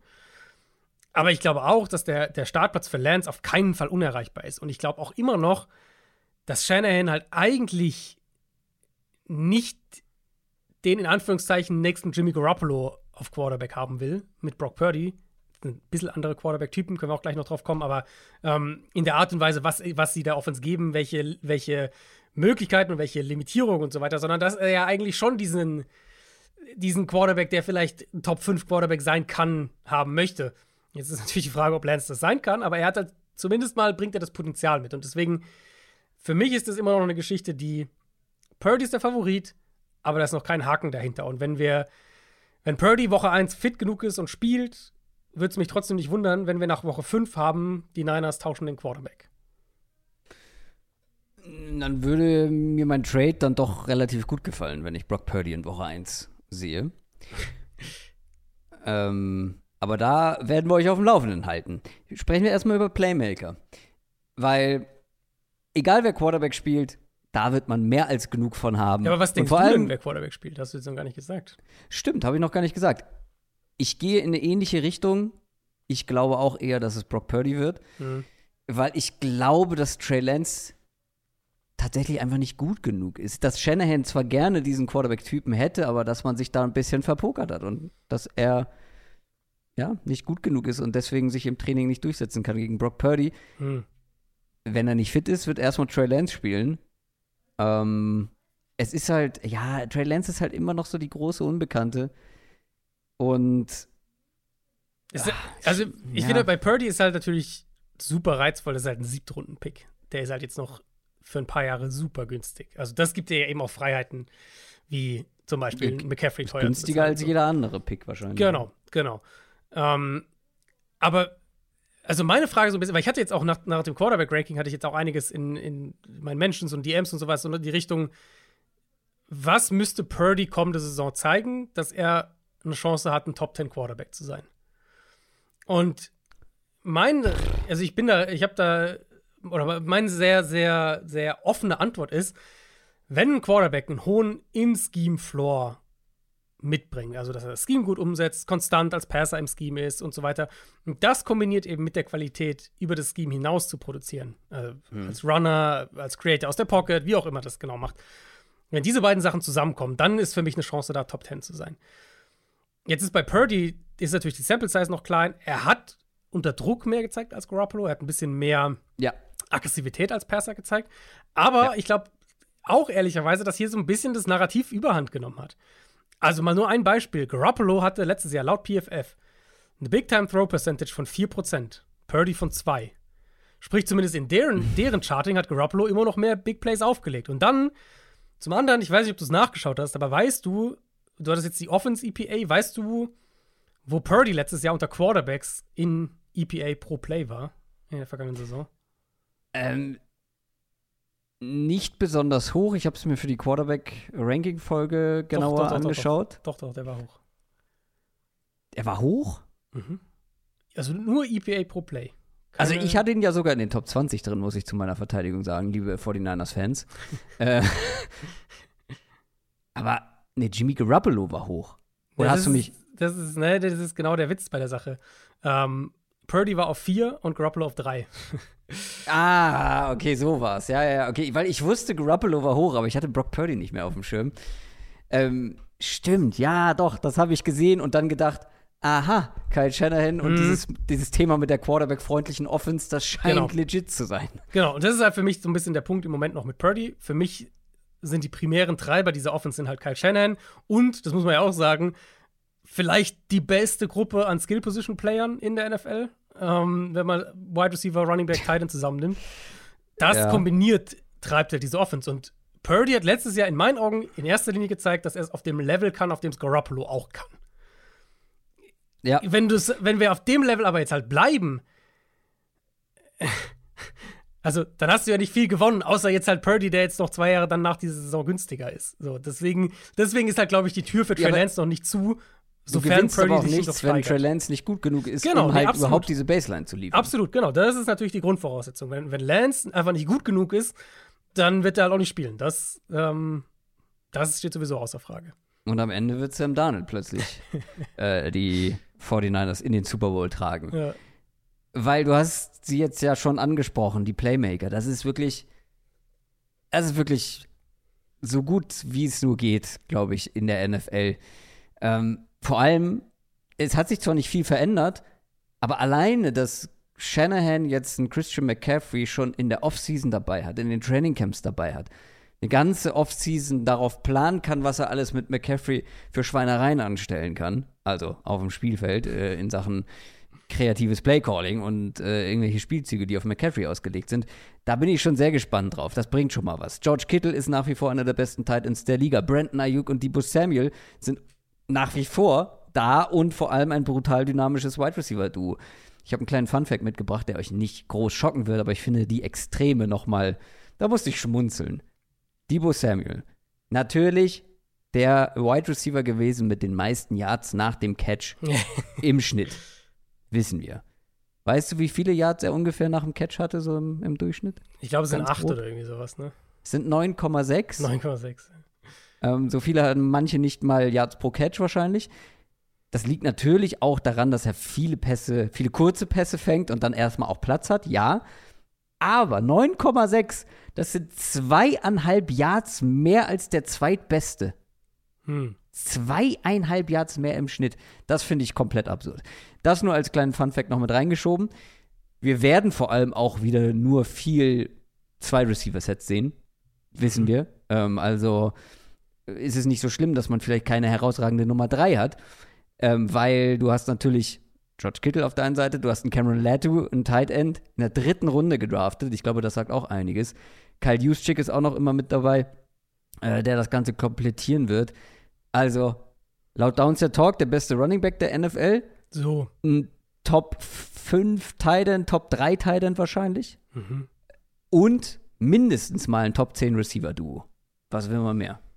Ja, und dann halt auch noch die Art und Weise, wie das halt zu dem passt, was Shanahan machen will. Also, Klar. dass du eben einen McCaffrey hast, der ja wirklich dann letztes Jahr, was ich ehrlicherweise auch nach dem Trade so nicht erwartet hatte, aber wie er halt dann doch nochmal dieser offensiven Dimension gegeben hat, das war halt schon krass zu sehen. Und das war ja auch ein Grund, warum ich ihn jetzt letztlich so hoch gerankt habe, diese Offseason. Ähm, Debo Samuel als dieser Receiving Back, wie, wie haben sie es genannt? Wide Back, irgendwie, wie auch immer. Also der halt den Ball laufen kann und der ja auch im Passspiel teilweise fast ein bisschen wie ein Running Back eingesetzt wird. Brandon Ayuk ist ein ist nicht für jede Offense, glaube ich, jetzt der ideale Outside-Receiver, aber für Shanahan passt Nee. es halt perfekt.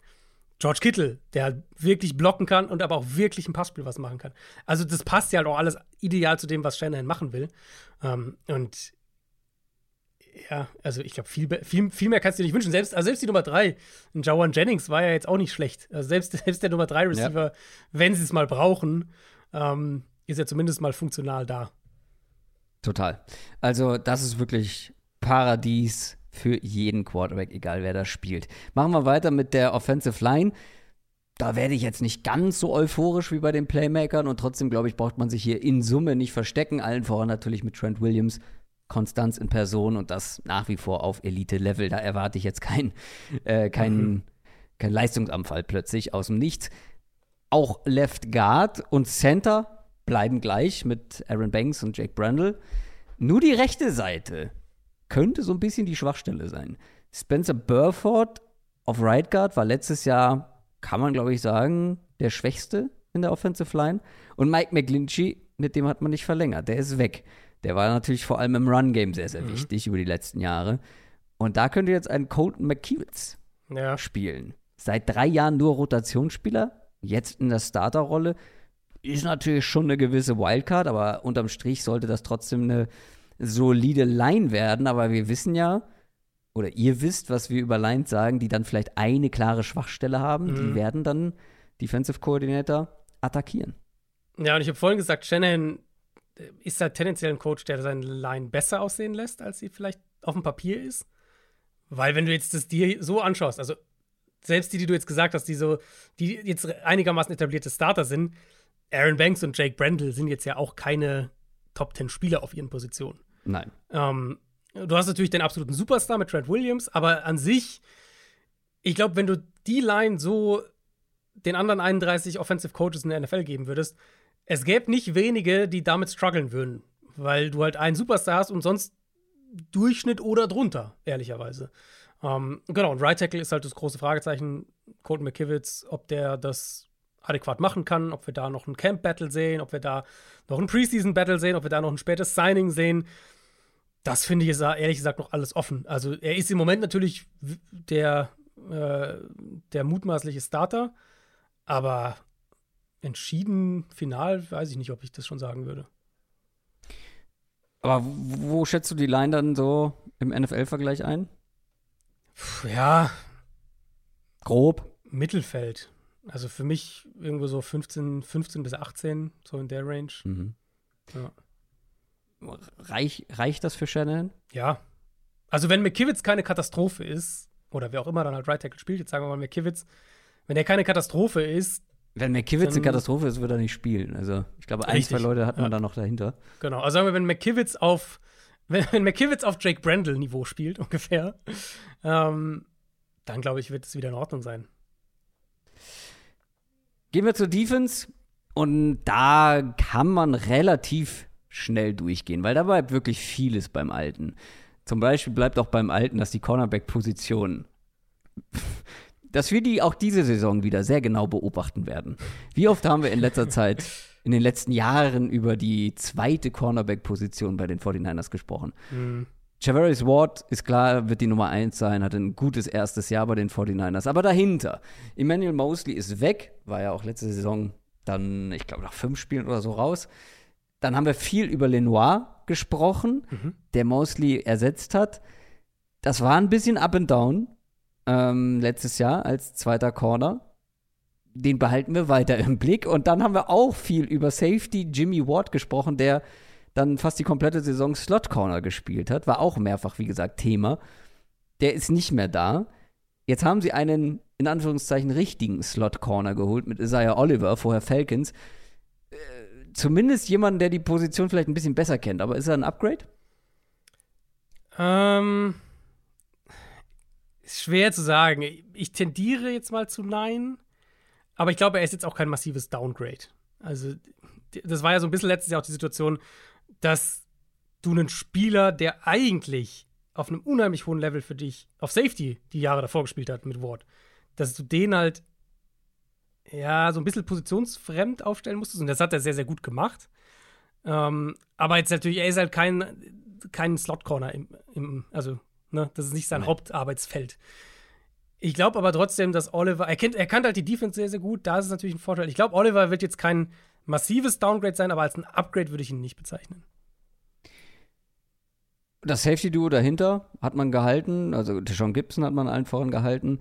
Ähm, Talanoa Hufanga ist unverändert. Ein solides Duo, oder? Dann hat man noch einen Drittrunden-Pick mit Ah, der Name, ich hab, wollte ihn eigentlich nicht aussprechen. Ich dachte, ich kann das zu dir über, überschiffen. Jair Ja. Brown? Jair Brown? Ja, Ähm, ist man auch gut aufgestellt, oder? ja ich finde das Duo tatsächlich auch recht gut. Also Hufanga hat ja eine richtig gute Saison gehabt letztes Jahr. Ähm, Gibson solide, Gibson solide, Hufanga gut bis sehr gut, so würde ich sagen. Brown war jetzt, also für mich ein bisschen overdrafted. Mal gucken, wie sie ihn genau einsetzen. Aber an sich, Ward ist natürlich ein Brett und Hufanga und Gibson sind, sind absolute Säulen. Ich glaube, die Gruppe wird wieder gut sein. Die spannende Frage ist ja fast eher, wie sich der Defensive Coordinator-Tausch auf auch sowas wie Coverage-Strukturen ähm, auswirkt. Also letztes Jahr, nein, das sind ja grundsätzlich, waren ja sehr, sehr vielseitig in ihren Coverages. Viel, oder sagen wir in ihren Zone-Coverages, weil Man spielen sie jetzt nicht wahnsinnig viel oder haben sie nicht. Und viele ähm, Cover 3, Quarters, Cover 6. So die Coverages eigentlich machen, glaube, knapp 80 Prozent von dem aus, was sie gespielt haben. Und ich glaube, das passt zu dem, dem Eindruck, den man auch hat, wenn man sich die Niners anschaut. Sehr diszipliniert in ihren Zones, schwer gegen sie explosive Plays zu kreieren. Und das eben in Kombination mit diesem Pass Rush und dann diesen crazy guten Linebackern, die sie ja haben, das ist das Rezept für die beste Defense der Liga gewesen letztes Jahr. Ähm, jetzt kommt ein neuer Defensive Coordinator mit Steve Wilkes. Die letzten, sie hatten jetzt zwei sehr gute Defensive Coordinators, die ja beide Head Coaches wurden. Die Miko Ryans letztes Jahr. Ähm, ich bin gespannt, ob das sich, also ob er strukturell schematisch Dinge anders macht oder ob er halt eher das fortsetzt, was, was Ryans letztes Jahr gemacht hat. Was erwartest du denn von Steve Wilkes? Ist ja jetzt auch kein, kein Unbekannter. Ja, eigentlich würde ich denken, dass er grundsätzlich an das anknüpft. Ähm, ich nehme ihn ein bisschen aggressiver wahr als jetzt Demico Ryans zum Beispiel.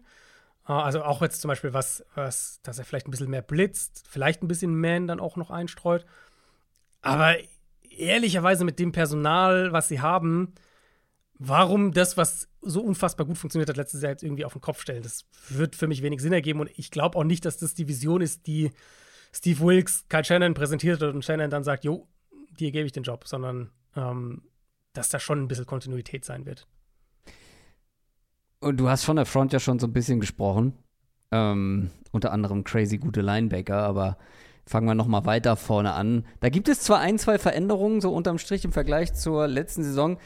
Ja, schlechter ist man aber nicht geworden, um gleich die Hoffnung ähm, für die Konkurrenz zu nehmen. Ähm, Nick Bosa, klar, Superstar, weiterhin da. Veränderung, also man hatte mit äh, Charles O'Menu und äh, Samson Abucam zwei, die ordentlich Druck machen konnten letztes Jahr. Also nach Pressures die Nummer zwei und Nummer drei. Die sind beide weg. Da rückt jetzt unter anderem ein Drake Jackson nach. Second-Round-Pick letztes Jahr gewesen, der ähm, letztes Jahr Rotationsspieler eben war. Bin ich sehr gespannt. Hattest du den mit in deinen Breakout-Kandidaten in der Bonusfolge? Ja, den hatte ich mit drin. Das Ja, war ja auch ja. ein Spieler, den ich pre-Draft vor allem als Pass-Rush-Talent mochte. Noch sehr, sehr jung gewesen und so, als er in die NFL kam und dann eben, wie du gesagt hast, als Rookie eben ja, die vierte, fünfte Option. Mhm. Aber der wird jetzt allein eben durch diese Abgänge in eine größere Rolle rutschen und Ja. da bin ich auch echt sehr gespannt, weil der hat echt Talent, gerade als Pass-Rusher. Ich war bei ihm nicht ganz so hoch und trotzdem würde ich ihn als absoluten Breakout-Kandidaten Mhm. nennen, weil er es jetzt einfach sein kann. Also er, er muss es jetzt auch irgendwo sein. Ähm, hat sich aber ja nicht schlecht geschlagen in seiner, in seiner Rotationsrolle. Und dann hat man noch so Leute wie irgendwie Cleveland Farrell geholt. Mhm. Ähm, das war ja Nummer 4 Pick damals bei den Raiders. Ja. Wir erinnern uns. Ähm, dieser Mike Mayock, John Gruden-Pick. Aber wir wissen doch alle, dass der in der Rotation bei den 49ers ordentlich aussehen wird, oder? Ja, haben wir jetzt halt oft genug gesehen die letzten Jahre. Diese Ja. Niners holen irgendeinen Spieler, der, der woanders nicht funktioniert hat und dann für die macht er irgendwie 8 Sacks und hat 50 Quarterback Pressures oder sowas. Key äh, war ja, Ja. auch so einer. Äh, Eric Armstead war länger verletzt letzte Saison und wenn er gespielt hat, nicht so gut, wie er eigentlich mal war. Aber ich glaube, wenn der wieder bei 100% ist, werden wir wieder auch wieder einen besseren Eric Armstead sehen. Und dann natürlich die große Hm. Free Agency-Verpflichtung. Javon Hargrave, Hm. einer der besten Defensive Tackles der Liga, vor allem was Pass Rush angeht, die letzten Ja. Jahre gewesen bei den Eagles. Der sorgt halt alleine schon dafür, dass jetzt ein Kevin Givens zum Beispiel, der echt viel gespielt hat letztes Jahr, was ich gar nicht so auf dem Schirm hatte bei den 49ers, dass der ins zweite Glied rückt. Dass ein Mhm. Kerry Hyder, das ist nach wie vor ein Javon Kinlaw, auch First-Round-Pick äh, First Round Pick gewesen, dass die weiter Rotationsspieler bleiben. Also das ist auch trotz der Abgänge eine so brutal stark besetzte Line, vor allem auch in der Tiefe. Und wenn wir dann noch die Linebacker, die laut Adrian Franke crazy guten Linebacker, Fred Warner und Drake Greenlaw mit dazu nehmen, das wahrscheinlich beste Linebacker der, oder ziemlich wahrscheinlich beste Linebacker-Duo mhm. der Liga, dann ist das in Summe nach wie vor eine der besten, wenn nicht die beste Front der Liga. Ja, Warner ist vor allem lässt ihr halt bestimmte Coverage-Strukturen zu, die halt andere Linebacker einfach nicht können. Ähm, ja, für mich klar das beste Linebacker-Duo. Und ich, also für mich ist es immer noch, wenn ich an den Start der Free Agency dieses Jahr zurückdenke und dann so diese ersten Meldungen reinkommen, keins, keine, keins ist mir so im Kopf geblieben wie Hargrave geht zu den 49ers. Ja. Weil ich das auch gar Another nicht auf dem Zettel hatte. Another one hat Adrian sich da gedacht. Ja, also wirklich, ist ja wirklich krass, wenn du da jetzt auf diese Front guckst. Jemand wie Drake Jackson, also du hast Bose auf der anderen Seite, dann wirst du Hargrave und Armstead innen haben. Ja, viel besser kann deine Situation ja eigentlich nicht sein, ob das jetzt Jackson oder Cleveland Farrell oder wer auch immer ist, der dann da spielt.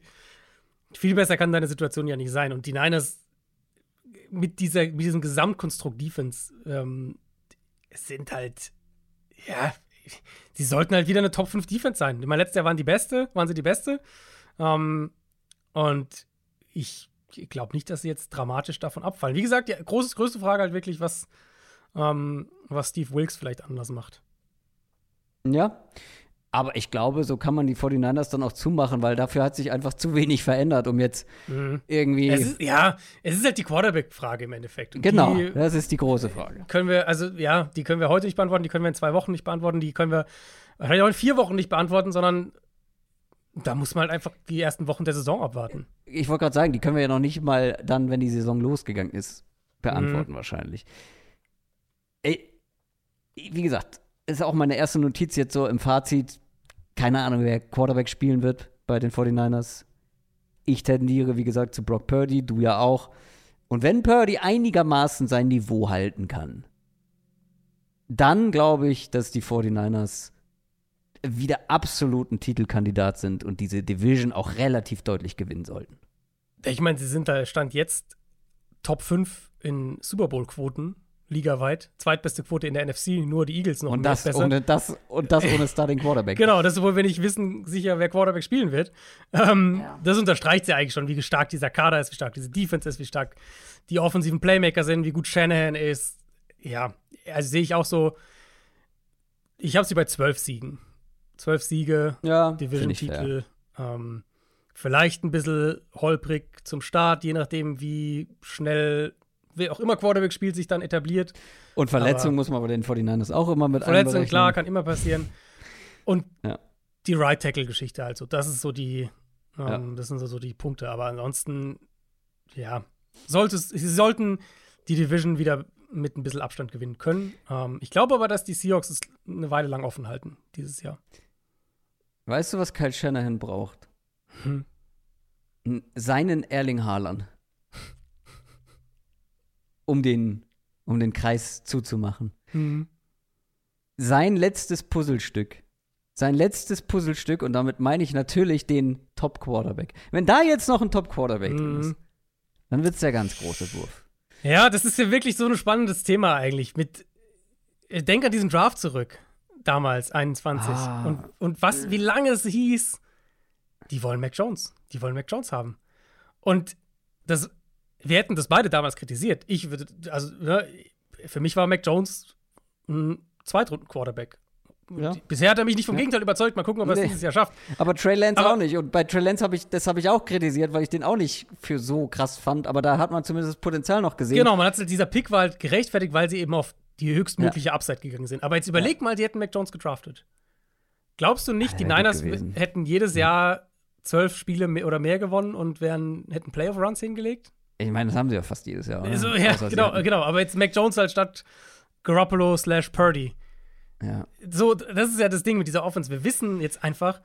Naja, gut, aber wie viel besser also, dass Mac Jones in dieser Offense richtig gut ausgesehen hätte, äh, steht außer Frage. Aber die Frage ist halt, wie viel besser wäre er jetzt im Vergleich zu Jimmy Garoppolo gewesen? Ja, günstiger halt. Hätte, hättest du Garoppolo traden können, hättest du das Geld gespart. Stimmt, ähm, ja. Das ist ja für mich halt echt auch ein legitimes Purdy-Argument jetzt. Also selbst ja. wenn du jetzt sagst, Purdy und Lance, irgendwie Lance, ja, so fängt sie so ein bisschen, aber hm, irgendwie so wirklich besser ist er nicht. Dann hast du halt zwei Argumente für Purdy. Du kannst sagen, wir wissen, dass die Offense mit ihm funktioniert. Jetzt vorausgesetzt, er kommt auf das Level wieder, was er letztes Jahr hatte. Und Punkt zwei, er ist halt super günstig. Wir können den jetzt zwei Jahre mal, also zwei Jahre plus die kommende Saison, können wir den für quasi nichts haben und dann kann man sich halt so einen Javon Hargrave leisten, zum Beispiel. Ja. Das wird sehr, sehr spannend und vielleicht findet Erling, Erling Haaland, genau. vielleicht findet Kyle Shanahan noch sein letztes Puzzlestück. Vielleicht braucht er das aber gar nicht und die 49ers können dieses Jahr bis ganz zum Schluss mit dabei bleiben. Wir werden es erfahren. Das war unsere Division Preview für die NFC West. Letzte Worte, letzte Gedanken, Adrian? Äh, es wird noch eine Bonusfolge geben diese Woche. Noch so ein bisschen äh, vor dem Start der Training Camps und dann nächste Woche. Es gab auch letzte Woche eine, die haben wir gar nicht. Es gab auch letzte Woche eine, ja. Ich glaube, die hattest du letzte Woche angekündigt, aber es gab auch letzten Samstag eine für Richtig. alle, die bei Patreon am Start genau. sind, für alle Supporter. Hört gerne rein. Genau. Ähm, und dann seid ihr hoffentlich für die Training Camps auch richtig gut vorbereitet und dann natürlich Montag. Da freue ich mich schon sehr drauf. Ähm, Wide Receiver Ranking. Weil ich glaube, da werden wir, das wird unser Ranking sein, wo wir am weitesten auseinandergehen, denke ich. Das könnte ich mir auch vorstellen und dann NFL Classics am Tag danach und dann eine neue Division Preview nächste Woche Donnerstag. Es ist zwar Offseason, aber es gibt Content ohne Ende von Downset Talk. Das soll es für heute gewesen sein. Ich wünsche euch eine schöne Woche. Macht's gut. Tschüss. Ciao, ciao.